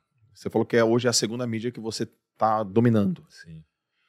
Tem alguma lógica do TikTok que é diferente do Instagram? E se tem uma lógica que é igual do Instagram? tem uma lógica diferente, que foi a principal lógica que determinou a mudança do Instagram, inclusive, né? Tá. Que é a lógica de que você não precisa ter seguidor para ter audiência. Então, assim, o que, É que aconteceu? Verdade. A gente, na verdade, é, quando você olha pela, pela linha do tempo, quando você olha pela linha do tempo, tá? O mercado, principalmente de publicidade né, e propaganda, aprendeu que a gente precisa criar listas, que a gente precisa criar audiência, que a gente precisa tal, quer dizer, criar listas e ter seguidores para ter audiência, né? Listas de e-mail, se eu não fizer uma lista de e-mail, eu não consigo ter uma audiência. Se eu não tiver seguidores, eu não consigo ter uma audiência. Então, toda a lógica foi baseada nisso. As principais plataformas de mídias sociais foram baseadas nisso. Primeiro você conquista as pessoas, depois você tem uma audiência. né? O TikTok, cara, ele deu uma oportunidade Pra quem é pequeno. Pra quem tá não começando. tem nada. Pra Cara, quem não tem nada. por quê? Porque ele passou a priorizar o conteúdo, a mídia. Ele falou, cara, se você fez um negócio que é bom e as pessoas se interessam por isso, eu vou dar audiência para a mídia. Então ele não é sobre a pessoa, é sobre a mídia. né? E por isso que o TikTok não é uma rede social. Não é. Ele é uma plataforma de mídia social, mas ele não é uma rede social. Qual a diferença? Tem uma diferença que é muita confusão no mercado, né? Rede social e mídia social. Né? Tá. Rede social existe desde que a gente tá. Desde que o- a fogueira existe, a gente se reúne em torno da fogueira lá e tal, e começou a criar redes sociais. Tá bom. A gente tem as redes sociais digitais. Então, o Orkut, o Facebook. O que acontece? Redes sociais digitais, invariavelmente, reúnem pessoas em torno de um interesse em comum. Ok. Então, no caso do Facebook, qual é o interesse comum? Você estuda na mesma escola que eu, você é da mesma família que eu, você é meu amigo, então a gente se reúne e tal. Já o caso do TikTok, e aí a diferença de rede social para mídia social, né? As pessoas, como criadores da mídia, a mídia é um vídeo, a mídia é uma foto, a mídia é um GIF, então, portanto, as pessoas criando mídia é uma mídia social. Então, as pessoas criando mídia sendo distribuídas pelo efeito de rede que é diferente de rede social. O efeito de rede que é um efeito exponencial. que Ok. À medida que você é compartilhado, você alcança mais pessoas. né? Então, o YouTube, o Pinterest, o próprio TikTok são plataformas de mídias sociais, porque as pessoas criam a mídia e não a própria plataforma. Tá. É, isso fica. Entender isso no YouTube fica muito fácil. Agora, essa Isso. nova perspectiva no, no TikTok foi legal. Porque, assim, o TikTok, as pessoas criam as mídias, mas não é sobre as pessoas, é sobre as mídias. Sobre as mídias. Mas são pessoas que estão criando a mídia, não o TikTok, são Certo. mídias sociais. Certo. Aproveitando o efeito de rede que aquela, que aquela Certo. plataforma tem. Certo. Então, ela é uma plataforma de mídia social, ela não é uma rede social. Né? E ela é uma plataforma de mídia social, um app, baseada em infotenimento. Então, assim, essa é a praia dos caras. É por causa da retenção, né? Infotenimento. O que, que reteve as pessoas durante décadas na frente da televisão? Hoje não, não dá para falar que as pessoas não assistem televisão ainda, assistem. Tá. Mas o que, que retém as pessoas na frente de uma TV? Ia ficar mais fácil a analogia. Informação e entretenimento. O jornal é informação. O Faustão, o Gugu, né? Entretenimento. entretenimento. Um filme, entretenimento. Então você tem a programação ao longo do dia, certo? Para reter as pessoas e no intervalo você entrega os anúncios. As plataformas seguem mais ou menos a mesma lógica. Só que quem são os programas hoje em dia? O Joel J, o Kizo, os Sim. creators, os influenciadores são os programas, né? Para reter as pessoas. E o que, que retém mais? Informação e entretenimento. Então, baseado nisso, o TikTok começou a entregar muito, né? Esse tipo de conteúdo baseado, talvez mais em entretenimento no começo, e, e aí as pessoas começaram a entender que não é só entretenimento, não precisa só dançar, né? Dá para entregar informação, e as duas coisas funcionam. E ali no TikTok, além dessa mudança né, radical no sentido de que eu não preciso ter seguidor para ter audiência, você tem as trends, você tem aquela dinâmica dentro do TikTok que é baseada naquilo que é a comunidade do TikTok. Percebe que é sobre comunidade o TikTok? É o que, que a comunidade está falando sobre, é aquilo que a comunidade está, de alguma forma, viralizando. Então você tem ali as trends como BookTok, BookTok Brasil, BookTok. O que, que é a história da trend do BookTok? Kiso, toma aí um- uma barrinha Bom. de cereal. Não é patrocínio, hein? Mas poderia legal. ser, hein, Regis? Poderia ser um patrocínio isso aqui, hein? O que, que é Então. booktop, velho? BookTok. BookTok. De toque de TikTok. Então Ah. tem uma hashtag que chama Book de livro, BookTok Brasil. E no mundo tem o hashtag BookTok. Cara, isso salvou muitas livrarias de serem fechadas no mundo.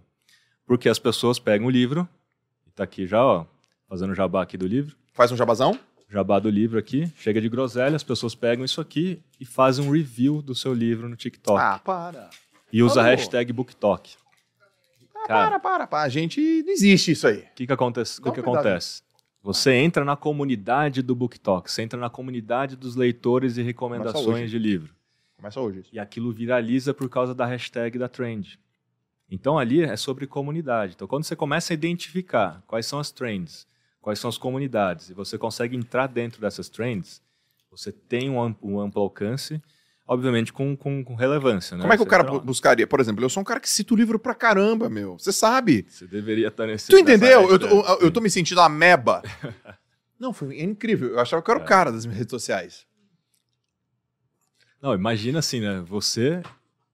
Que Com tão- todo esse conhecimento, cara, assim, ia ser um negócio. Cadê eu, eu citando um livro, gente? eu É, falo de é. livro pra caramba. Sim. Então, como é que o cara pode entender, por exemplo, as trends que mais é, combina com ele? Book, book, book Talk combina total comigo. O próprio, o próprio TikTok ele é muito eficiente em te dar quais são as trends do momento. Então, quando você entra lá no Discovery dele, ele vai te mostrando quais são as hashtags do momento. E geralmente as hashtags do momento são as trends. Né?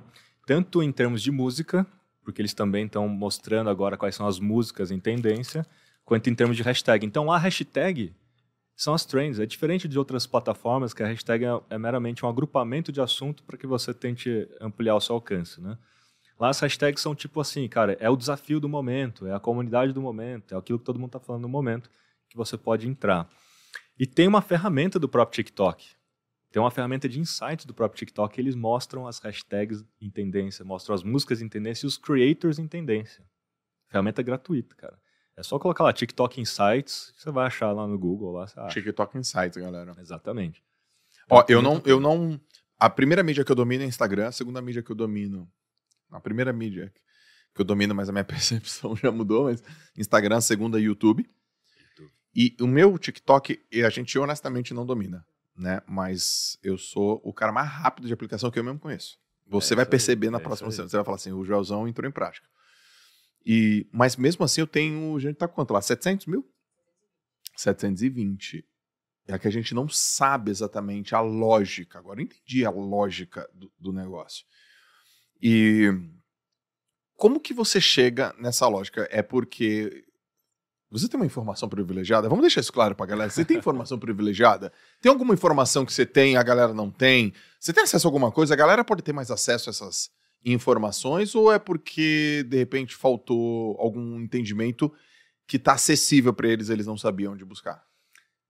É um conjunto de fatores, mas assim, né, o fato de eu ter uma plataforma de gestão de mídias sociais e Te eu ter, me, eu ter que me relacionar diretamente com o Meta, com o TikTok, com o LinkedIn, né, com com o Google, eu tenho acesso, vamos dizer, mais privilegiado a informações, às reuniões, às discussões que a gente tem diretamente na fonte, né? Tá bom. A própria MLabs tem muito dado. Então, por esse volume de clientes que a gente tem, de forma obviamente anônima, né, sem invadir a privacidade de ninguém, nos macros eu consigo entender Uhum. taxas de engajamento Uhum. por segmento, por setor, por região, eu consigo entender mais ou menos como é que a coisa está andando, né? Então, eu tenho sim acesso a algumas coisas que talvez nem todo mundo consiga ter. Mas eu posso te afirmar, cara, a grande maioria das coisas é estudando mesmo e tendo acesso às próprias pesquisas que essas plataformas fazem. Porque o TikTok solta muita pesquisa, a Meta solta muita pesquisa. É saber procurar no lugar certo, né? E seguir pessoas certas, porque assim, existe no mercado um conceito dos alfas e dos betas, né? Então você muitas vezes, você Joel, você é um beta, você você conversa com a população, Tá. você traduz para a população muita coisa. Quem são os alfas? De repente é o cientista de dado lá, o engenheiro do, do LinkedIn. Ele é um alfa. Ele não tem número de seguidores absurdo e tal, porque ele não é um creator, ele não é o, ele não é o beta.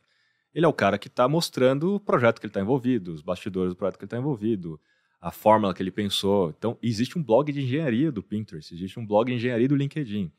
Eu sigo esses caras alfa, entendeu? Então, eu consigo entender o que, que esses caras estão pensando em termos de tecnologia para inteligência artificial, o que, que eles estão testando, o que, que provavelmente está vindo por aí.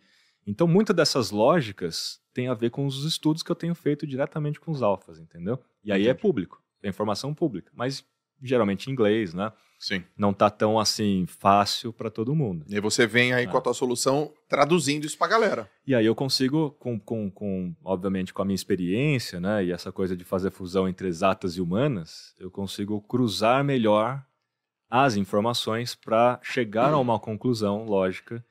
Porque se você lê o blog do engenheiro do cara, que está falando de GPT-3, de OpenAI, etc., você não vai entender nada. Você vai falar, cara, não sei o que esse cara está falando. Então, a minha base de exatas me dá muita vantagem também de eu entender onde que esse cara tá querendo chegar para conectar isso com uma outra coisa que tem a ver com marketing, entendeu? Cara, que demais, meu. Fantástico, meu. Então, TikTok, tem alguma coisa que o TikTok. Isso aqui que você falou é diferente do Instagram. E o que, que é, É similar? cara. Não, similar é porque o próprio Instagram entendeu que esse é um jogo de retenção e, puxa, foi lá e copiou, vamos dizer, a, a lógica, né? A lógica. Falou, vamos fazer um Reels. Vamos entregar pra caramba. Vamos criar um algoritmo de Reels que não, não depende do número de seguidores, por isso que a ideia é entregar pra, pra gente que fura, né, o número Aham. de seguidores.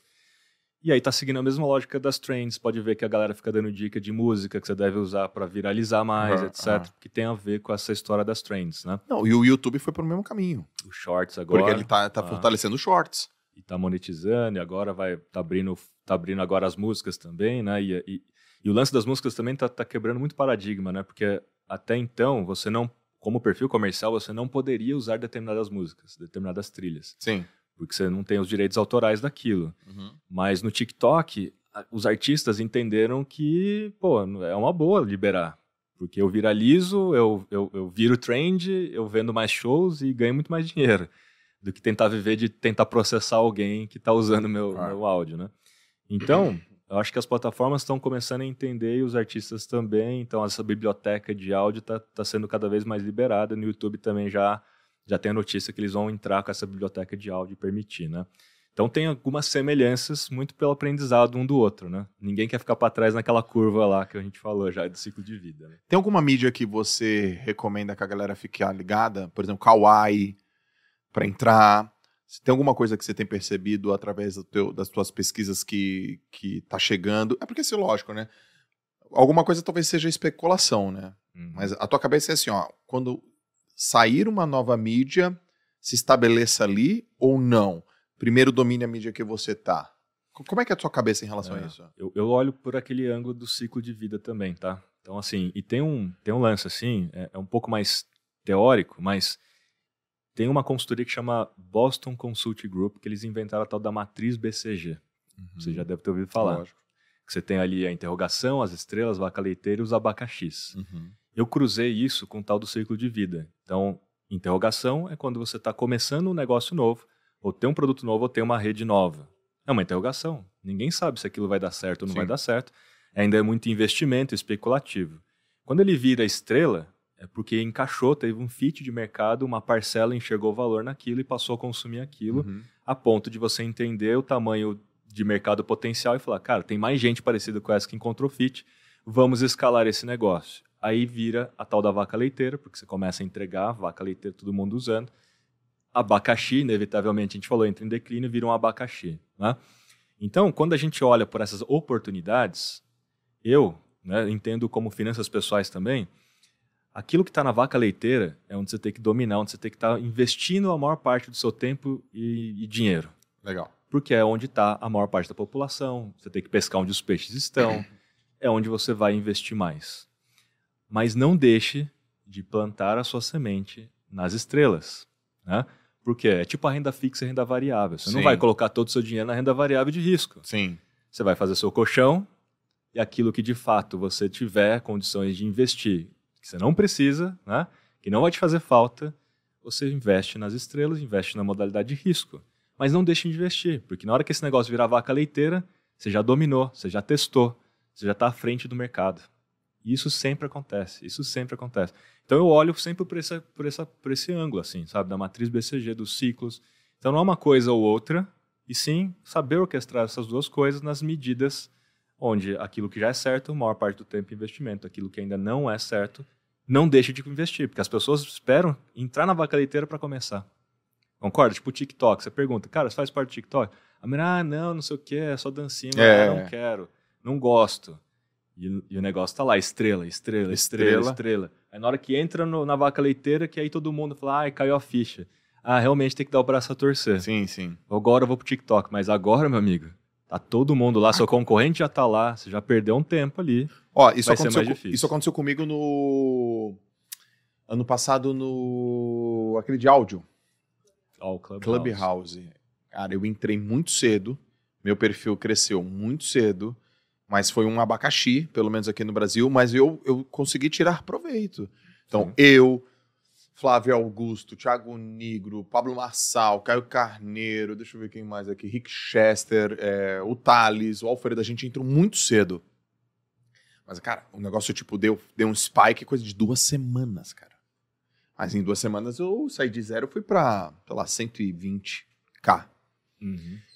Eu preferi apostar naquilo e tá lá do que só ficar espiando e, e- e não ver, né? E, e assim, né, como você já entendeu, né? Você entendeu que ali deveria ter uma oportunidade ali de entrar rápido, né? Sim. Mas, obviamente, você não investiu todo o seu dinheiro, seu tempo e tal naquilo. Não. Porque você tem os outros negócios que já estão na vaca leiteira. percebendo, é. É, Mas você foi lá e plantou a semente e tentou aproveitar, né? E o YouTube, cara, você gosta? Você curte? Eu ainda peco no YouTube. É eu não mesmo? tenho. Eu tenho meu canal lá, mas eu não produzo frequentemente para o YouTube. É, e devo fazer, então eu recomendo todo mundo que faça, porque ele, cara, é o que mais, de alguma maneira, é evergreen. Né? Total. É aquela história, tudo que você coloca lá, cara, vai continuar re- re- rendendo. É, lon- é, cauda longa. É, Hoje eu é. vi meu AdSense, aumentou do, Exatamente. ano, do mês passado, ou seja, te dá dinheiro, te dá em dólar. Uma boa, né? É Ganhar muito dólar legal, é né? muito E bom. galera, ganhar em dólar é legal, né? Então você coloca É conteúdo, legal, ele te paga é. em dólar, ele te paga todos os meses. Você fala, ó, bacana, E hein? tem, uma, e tem uma mudança, só rapidamente que você perguntou, né? O Shorts no YouTube tem uma dinâmica diferente. Porque o Shorts, ele de fato é uma tática para você aumentar o número de pessoas que olham seus vídeos longos no YouTube. Então, Calma, é- fala de novo. o Shorts. Shorts, porque assim, nas outras redes, É. você nas outras plataformas, né? Os vídeos aí. curtos quase que têm vida própria. Né? O consumo ali daquele vídeo curto tem vida própria. Pode ver que o TikTok, às vezes a pessoa nem te segue no TikTok e para ela não importa, porque ela vai continuar recebendo o seu vídeo. Tá porque bom. ela já assistiu um vídeo seu, Sim. se interessou, o TikTok vai, vai continuar entregando. Talvez ela nem te siga, mas ela vai continuar consumindo. O Shorts ele tem uma dinâmica diferente. E quem entender essa dinâmica, você pode usar o Shorts para fazer teasers daqueles seus vídeos mais longos e sempre o call to action é para o canal, para que você amplie o número de followers no canal e amplie o, o, o- o os seus, a sua audiência no vídeo mais longo. Até porque a monetização, aí estou falando mais no caso de quem já monetiza, tá? Tá? Porque a monetização você pode ver que tem uma premissa, né? Seu vídeo tem que ter 10 minutos, pelo menos. Sim. Então você não vai, putz, só com shorts, até porque o fundo lá, etc, de monetização não vai durar para sempre. Então assim, use mais os shorts do YouTube para levar para os seus vídeos mais longos e, e assim vai. Então tem uma estratégia um pouco diferente. E essa é muita leitura com base em dados, tá, João? Isso eu fiz esses posts esses dias, cara. Esse- semana passada eu fiz vários posts sobre o YouTube, estudei bastante os shorts para entender se os shorts tinha pego ou não no Brasil, né, e tal. Pegou, pegou? Estatisticamente, não. Mas aí é o que eu jogo pra galera, como eu falo pra você, né? Eu não falo pra galera, faça ou não faça. Mas pensa aí, Com pô. base em dados, eu falaria pra galera, não entra. Porque tem pouca audiência. Mas eu coloco pra galera o seguinte: é uma oportunidade, na sua opinião? Já que tem pouca gente criando shorts? Cara, é- tem pouca audiência, mas essa pouca audiência já são milhões de pessoas. Não dá pra falar que é O baixo. Shorts atrapalha o vídeo longo se ele for desconexo? Por exemplo, se eu tenho um Shorts. Porque agora você falou uma coisa que a gente não pensa. Né? O Shorts ele tem que ser um teaser pro vídeo longo. É um Hum. recorte, né? É um recorte. Ele é um recorte. É, é um recorte. E muitos dos shorts do, do canal do JJ, não. São shorts que são, tipo, com a mesma lógica do Reels do, do, do Instagram. Não tem essa lógica. E aí, eu tô com uma dúvida. Se os shorts estão estragando o algoritmo, estão derrubando o algoritmo do vídeo longo. Você tem algum dado sobre isso? Não dá pra falar se está derrubando, né? Mas assim, o que eu, o que eu entendi da lógica, né? Que se você fizer os recortes dos vídeos mais longos, as pessoas entenderem que você tem um canal no YouTube que tem um, a, a continuidade daquela conversa, Já, já você consegue levar mais pessoas para seus vídeos longos. Os shorts do JJ que mais, que, que deram um milhão, são, que são cortes de podcast. Aí eu vou te dar o dado aqui, ó, né? É, que a gente falou de shorts, né? Ó, o YouTube Shorts deve ser parte das suas mídias sociais. Então, meu post já começa sempre com uma pergunta, porque a ideia é da gente levar as pessoas para responder, né? Você já acessou o YouTube Shorts? Isso é uma pesquisa brasileira, YouTube no Brasil, tá? 30% sim, 44% não e Uhum. 20%, 26% não sabe. Então, se a gente soma 24 aqui com 26, olha lá, dá 50, 60, 70% não entrou no Shorts ainda. O que significaria falar, cara, é pouca gente, hein? Uhum. Tem só 30% da população Uhum. aqui que está usando shorts. É, mas enxerga lá no ciclo de vida, que a gente acabou de falar. Isso é uma oportunidade. Porque ele, nesse momento, ele é uma estrela. Sim. E tudo que o YouTube quer é que a galera tenha aderência com ele. Tem aderência. É que a gente fica com essa expectativa por ser YouTube, que o negócio tem que ser um negócio, uau, violento, que tem que ter atingido toda a população mundial. Cara, olhe pelo prisma da oportunidade. Só, olha, vou te dar um outro dado, que é um dado mais importante, na minha opinião, que é o dado da, da oportunidade mesmo, né? Tem um outro post que eu fiz na mesma semana, que eu falo, que eu pergunto o seguinte. Fiz hoje, eu fiz hoje, outra semana. É, chuta aí, quantos publicam vídeos no Shorts hoje? Da- Quan- daqueles que estão acessando o YouTube que assistem Shorts, tá? Da- daqueles 30%, tá?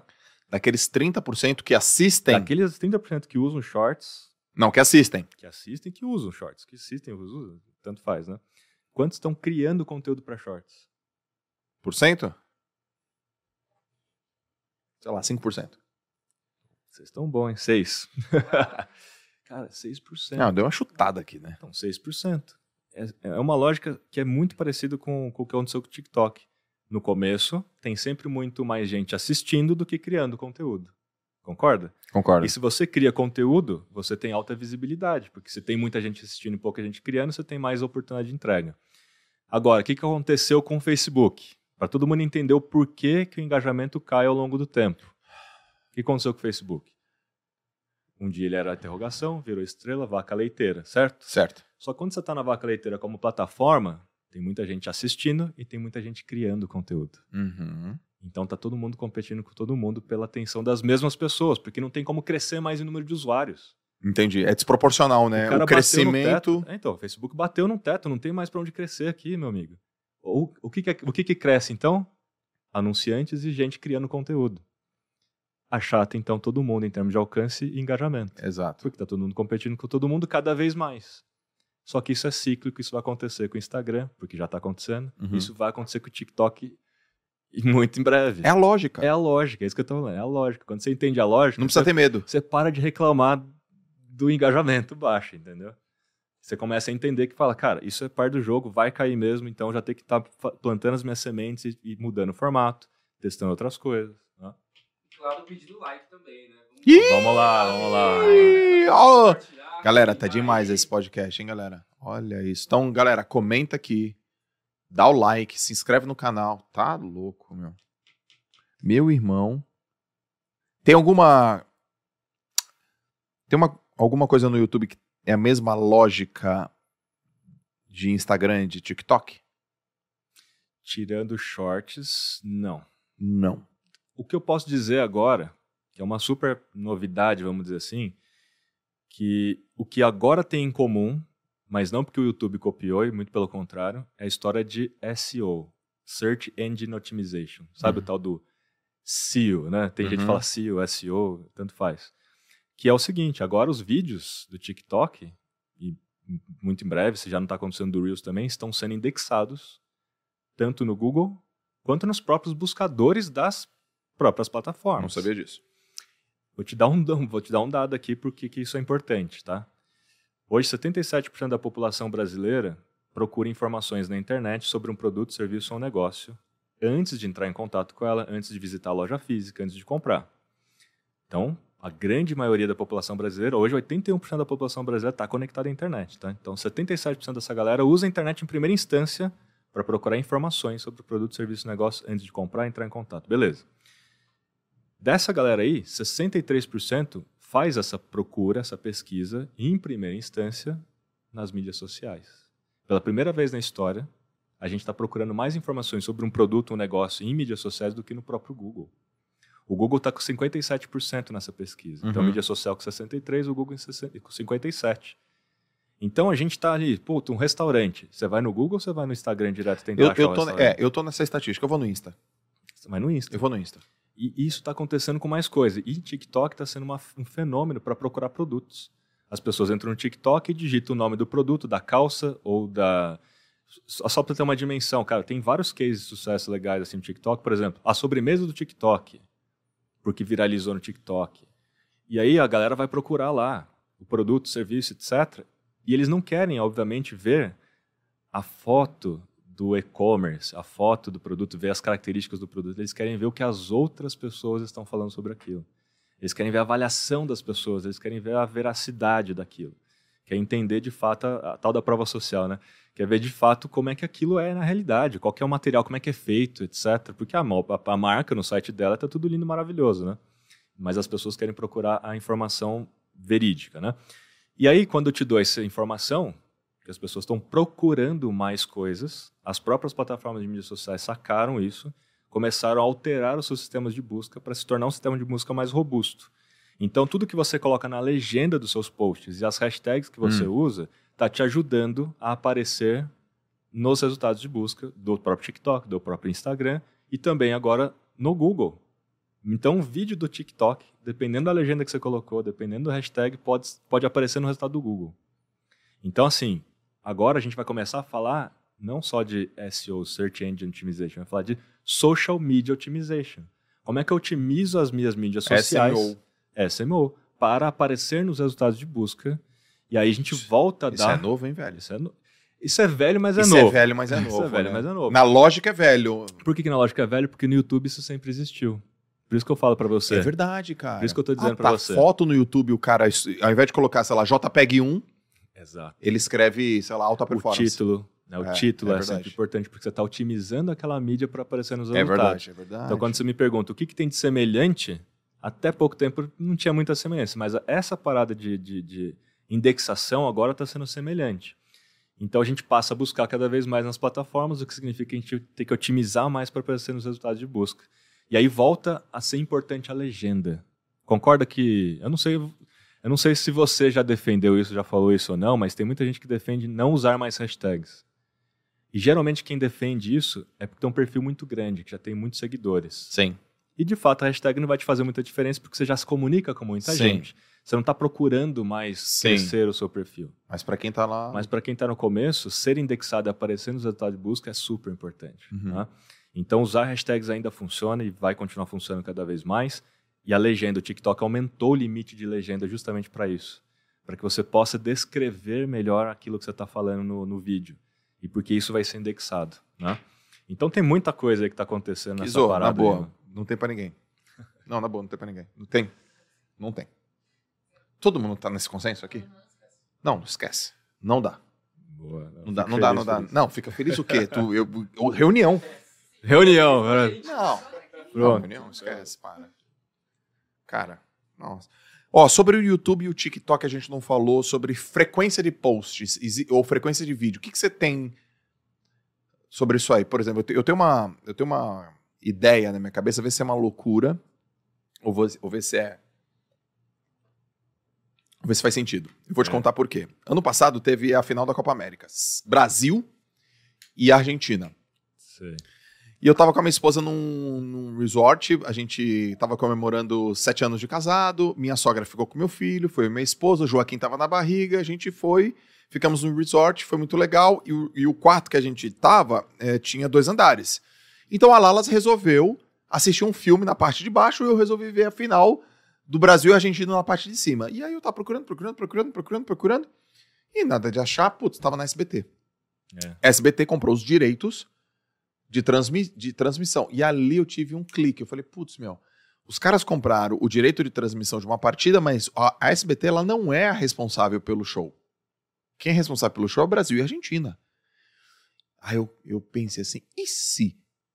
Aí eu comecei, né? Comprasse os direitos autorais de, de espetáculos no mundo. E se o meu canal de YouTube. Aí eu comecei a dar uma viajada, né? E se o meu canal de YouTube comprasse os direitos autorais, por exemplo, da Copa do Mundo? Aí eu, aí eu me fiz uma pergunta. Cara, por que, que o meu canal do YouTube não fica 24 horas ligado dando programação pra galera? Porque, cara, por que que meu canal do YouTube é só um vídeo que aparece uma ou duas vezes na semana? Por que que eu não faço três vídeos por dia, cinco vídeos por dia, dez vídeos por dia? Por que que eu não vou dando isso pra, pra minha galera? Essa é uma reflexão que eu tô desde o ano passado. E tô muito É. inclinado a realmente entender profundamente sobre isso. Minha pergunta pra ti é o seguinte. Tem lógica no que eu tô falando aqui? Tem lógica e ela é baseada em coisas que já aconteceram na própria televisão. Por que, que a televisão ficava ligada o dia inteiro com um monte de programa? Retenção, audiência, né? E obviamente que se você fizer isso, você tem que pensar em como você vai monetizar isso. Tudo né? bem. Você vai trazer patrocinador. Vou vai trazer patrocinador, gente, vai ter uma lógica certo. Vai ter econômica. uma lógica econômica. Mas, né? pô, meu, Que justifica. tu entendeu? Entendi. E assim, trazendo. Tem esse aprendizado, mas trazendo para uma lógica hoje de YouTube e principalmente Reels, TikTok, faz sentido você aumentar o volume. Primeiro que no YouTube, quanto mais conteúdo você fizer evergreen, mais indexado você é, mais audiência orgânica você Mas vai ter, AdSense mais AdSense ao longo do tempo. Paga dividendos, né?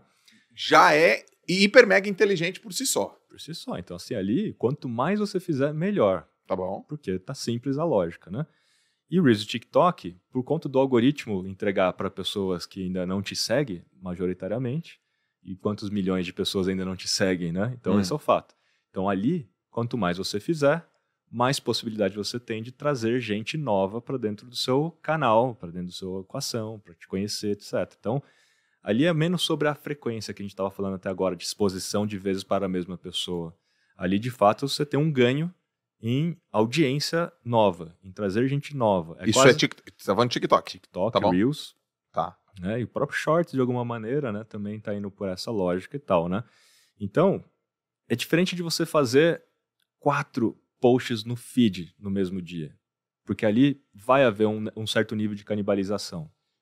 Porque as pessoas passam, se você aparecer para as mesmas pessoas no mesmo dia quatro, cinco vezes, há um certo cansaço ali. Hum. E aí dados já mostram isso, que quando você faz muitos posts por semana, a sua taxa de engajamento cai, a sua taxa de alcance pode ser que aumente um pouco pela somatória, mas a taxa de engajamento não compensa, porque você cai, cai a taxa de engajamento. Então não compensa você aumentar só pelo alcance, porque você cai em, em taxa de engajamento. E por que que cai? Porque as pessoas cansam, elas param de interagir, porque eu já interagi no post lá da manhã. Concorda que é meio psicologia isso? Cara, eu já interagi no post da Pô, manhã, interagi no quer? post do, do segundo, aí apareceu o terceiro ou quarto, eu já não vou interagir porque eu vou, sei lá, sei lá, cara, já interagi, tipo, já... Mas não tem a lógica do cara assim, ó, de manhã você posta, pega a galera da manhã, de tarde a galera da tarde, de noite a galera da noite. Tem essa lógica também? Porque eu já ouvi isso aí. Olha, aí, aí a gente volta para a lógica de quem está assistindo, de você entender quem é a sua audiência com base em dados. Eles abrem quantas vezes o Instagram por dia, seu Tem. público? Entendi. Porque se eles abrirem uma vez só, é aquela história que a O gente já Instagram falou. vai escolher Vai baseado escolher. na. Se é 3G, negão, vai te entregar um negócio que, Então, que, que- que come menos o teu dado. por isso que é legal o Instagram, porque o Instagram está no momento que as pessoas abrem várias vezes ao dia, né? Então você pode talvez operar sob essa afirmação, mas eu não tenho esse dado. Do Tá. tipo assim, quantas vezes as pessoas abrem por dia o Instagram? Eu tenho dado assim de quanto tempo as pessoas gastam no Instagram, mas não quantas vezes elas abrem, né? Porque isso determinaria, assim, se vale a pena fazer de manhã, no almoço, à tarde, etc. Porque eu tô pegando, de fato, momentos diferentes. Se elas abrem poucas vezes ao dia, cara, você tá gastando uma energia criando conteúdo, etc. E vai ter menos alcance, menos engajamento proporcional, né? Eu não tenho como achar esse dado. Vai ser uma tentativa e erro mesmo, né? Esse dado é complicado, né? Porque esse dado só o Instagram tem, né? O Insta, pô. Esse dado é só o Instagram tem. O Quantas vezes as Insta. pessoas abrem por dia do Pô, seu, dos seus seguidores, né? Ia ser- imagina, cara. Ia ser fantástico. Ia né? ser Ia fantástico. Não que eu não esteja tentando, tá? Eu, Aham. eu como. Aí é o meu papel, tá? Como alguém que quer ajudar as pessoas no mercado, eu tenho contato direto com o Instagram nesse nível de conversa. Falando, gente, o que, que seria legal ter no Instagram, no produto, no Analytics, etc. Sim, sim. Para tentar ajudar as pessoas, porque eu, de alguma maneira, estou representando uma grande parcela ali do mercado em dizer o que, que seria legal ter no produto. O Brasil é o, é o país que está ranqueado em que lugar em número de usuários na meta? Acho que está em segundo lugar. É, cara. Segundo lugar. Agora, a gente, se a gente falar em. Não, não na meta, né? Se a gente falar por uma ótica de influenciadores, Hum. o Brasil é o maior país em número de influenciadores no Instagram no mundo. Então, assim, o Brasil está em número um. Primeiro que o Brasil já, é, em termos de influenciadores, é o segundo maior país no mundo que tem influenciadores, né? Sim. A gente tem em torno de 500 mil influenciadores, acima de 10 mil seguidores. Tá. Isso já é mais do que engenheiros civis, do que dentista, do que arquiteto, Uhum. etc. Iguala mais ou menos o número de médicos que a gente tem no Brasil. Tá. Quando a gente desce esse nível, isso é a fonte da Nielsen, tá? Nielsen é... Nielsen. Então, quando a gente desce para acima de mil e não acima de 10 mil, quando a gente desce um E aí? pouco, chuta. Quantos influenciadores tem o Brasil? Acima de mil? Mas você chama de influenciador se a conta já tem mais de mil. Não. Aí a pesquisa, na metodologia, eles olham se a pessoa já fez publi post, se ela já usou a hashtag publi. Por mais que tenha sido um, Uma vez só. um, é, uma permuta, vai. Eu Tá não bom, fui tá pago, mas você me deu o produto, eu Caraca, falei do então, produto. ah, então olhando que isso aqui tem, tem É, essa. Tem olhando esse comportamento publicitário. esse- Pô, cara, então você tá falando de 500. Vou dar um chute aqui, uns 2 milhões? Uns 5 Quem milhões? dá mais? Quem dá mais? 10. 12,8 milhões de Cara, é- influenciadores no Brasil. É um mercado que já tá pronto para influência. É um mercado da influência. Então, é é a o economia da influência. país, cara, 44% da, da população brasileira segue, segue, segue influenciadores. Isso é o dobro da média mundial. Eu vi um, um É o post teu, né? mundial. O quanto que a galera toma decisão, no- nos últimos Sim. dois anos tomaram decisão de compra baseada em influenciador. Cresceu. Crescendo não, e continua crescendo. Influenciadores é a segunda maior fonte de decisão do brasileiro para decidir o que comprar. né?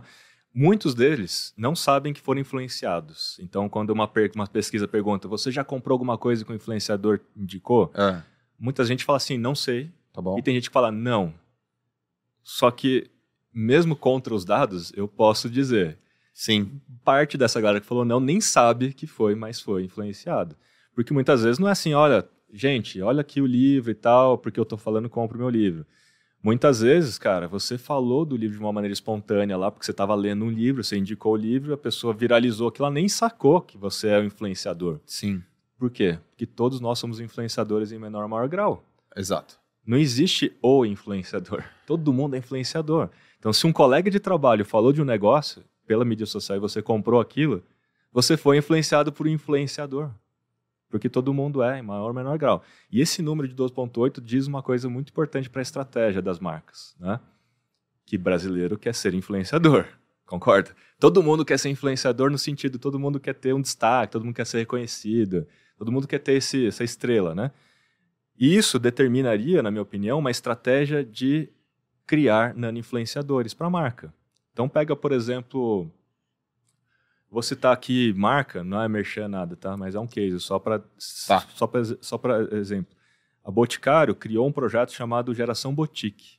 Eles selecionaram 200 consumidoras acima de 40 anos para treinar essas 200 consumidoras e transformá-las em nano-influenciadoras. Deu treinamento de como criar conteúdo, de como ser influenciador, etc., para que elas pudessem criar um conteúdo. E essa geração boutique ela tem um propósito embutido, que é criar pessoas acima de 40 anos que falem sobre, que sejam influenciadoras também, tá? Tá bom. Porque assim, a maioria é mais jovem e tal, então tinha um pouco da, da bandeira ali de, de, de falar sobre esse tipo de assunto, né?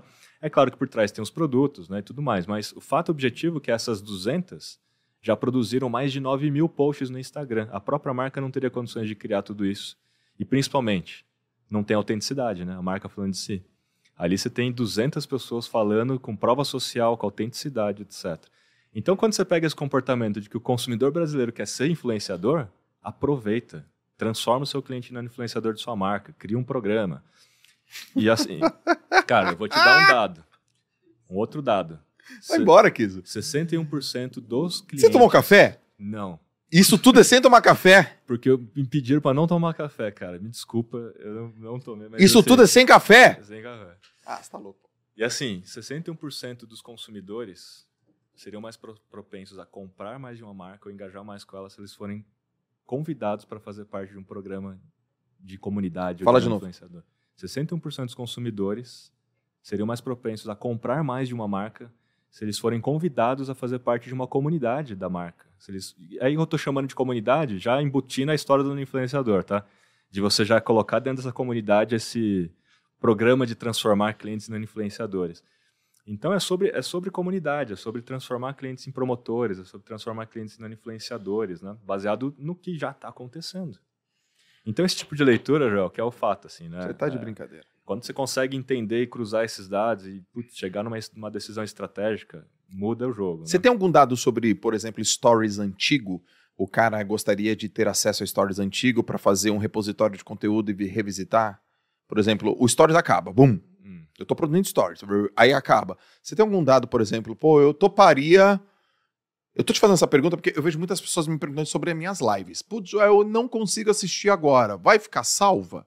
É, a pergunta de sempre. A né? pergunta de sempre. É. Mas eu nunca vi. Joel, nunca vi os teus stories é, antigos. Vai ficar salvo? Você tem algum dado se, por exemplo, é, a turma criasse um programa de ter acesso a todos os stories na linha do tempo, se, se isso é valor para a turma? Ou, se- ou qual a tua hipótese Não tenho, não tenho dados para isso. É claro que tem os destaques lá, né, do, do próprio Instagram que você pode do- deixar no destaque, então já teria uma forma de você fazer isso. Sim, E só o fato de ter os destaques lá já diz alguma coisa, na minha opinião, tá? É. Isso já é uma pista, né? é uma pista. Só o fato de ter aquela possibilidade significa que existe uma audiência e que existe talvez uma necessidade de enxergar os stories antigos.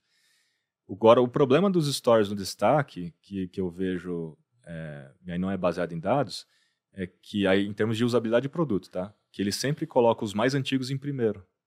Percebeu? Que você entra num destaque, É, o stories mais antigo é o primeiro que aparece, Sim. não é o mais recente. sim.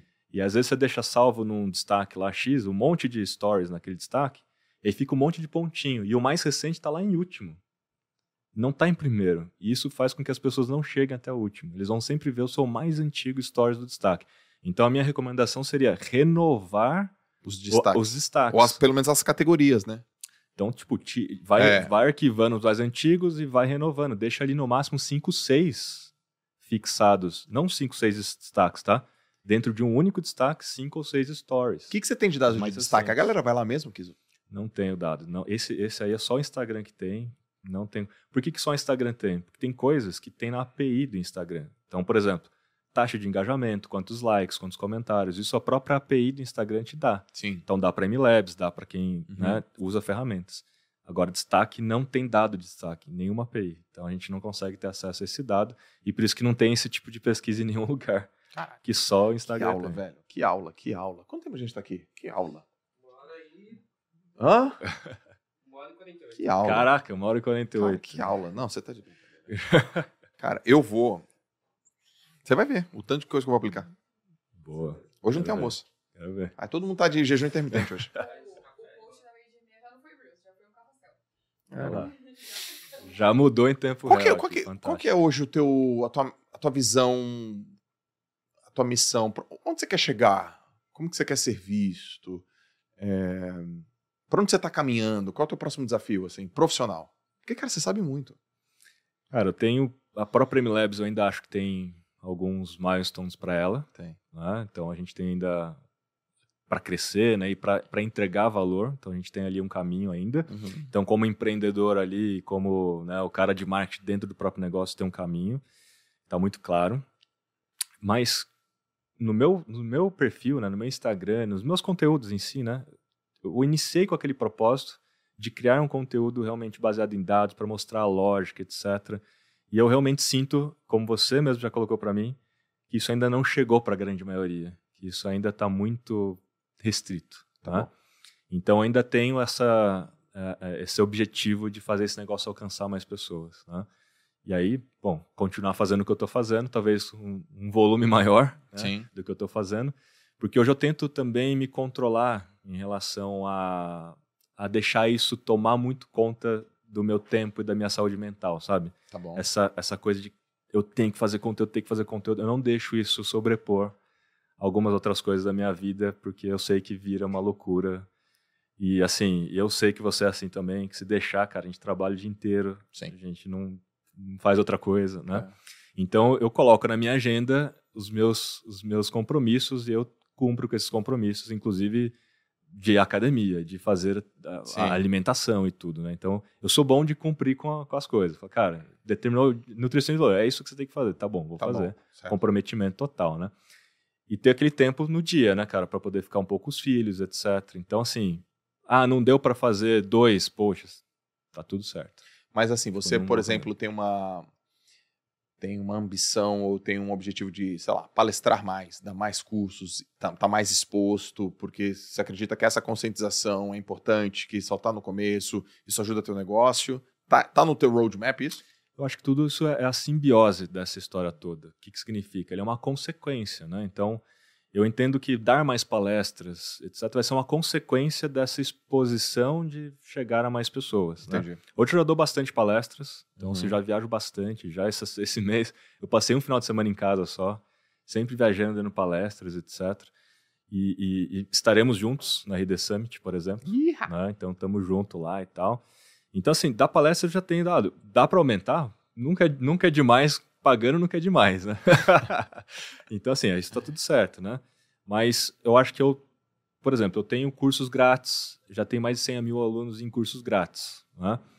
Eu quero fazer mais cursos, sim. Mas, assim, para explicar mesmo essa lógica de como analisar, de como transformar dados em informação. Esse é o tipo de curso que eu ainda não criei. Eu já criei outros tipos de cursos, mas esse tipo de curso mais baseado nessas lógicas, nos dados, assim, pouco, pouco assim, já fiz curso. Então, fazer curso, sim, porque eu acho que eu vou, eu vou, me, vou me satisfazer no sentido do propósito, sabe? Estar cumprindo o propósito de criar alguma coisa de valor que é diferente daquilo que eu vejo que tem no mercado e tal, né?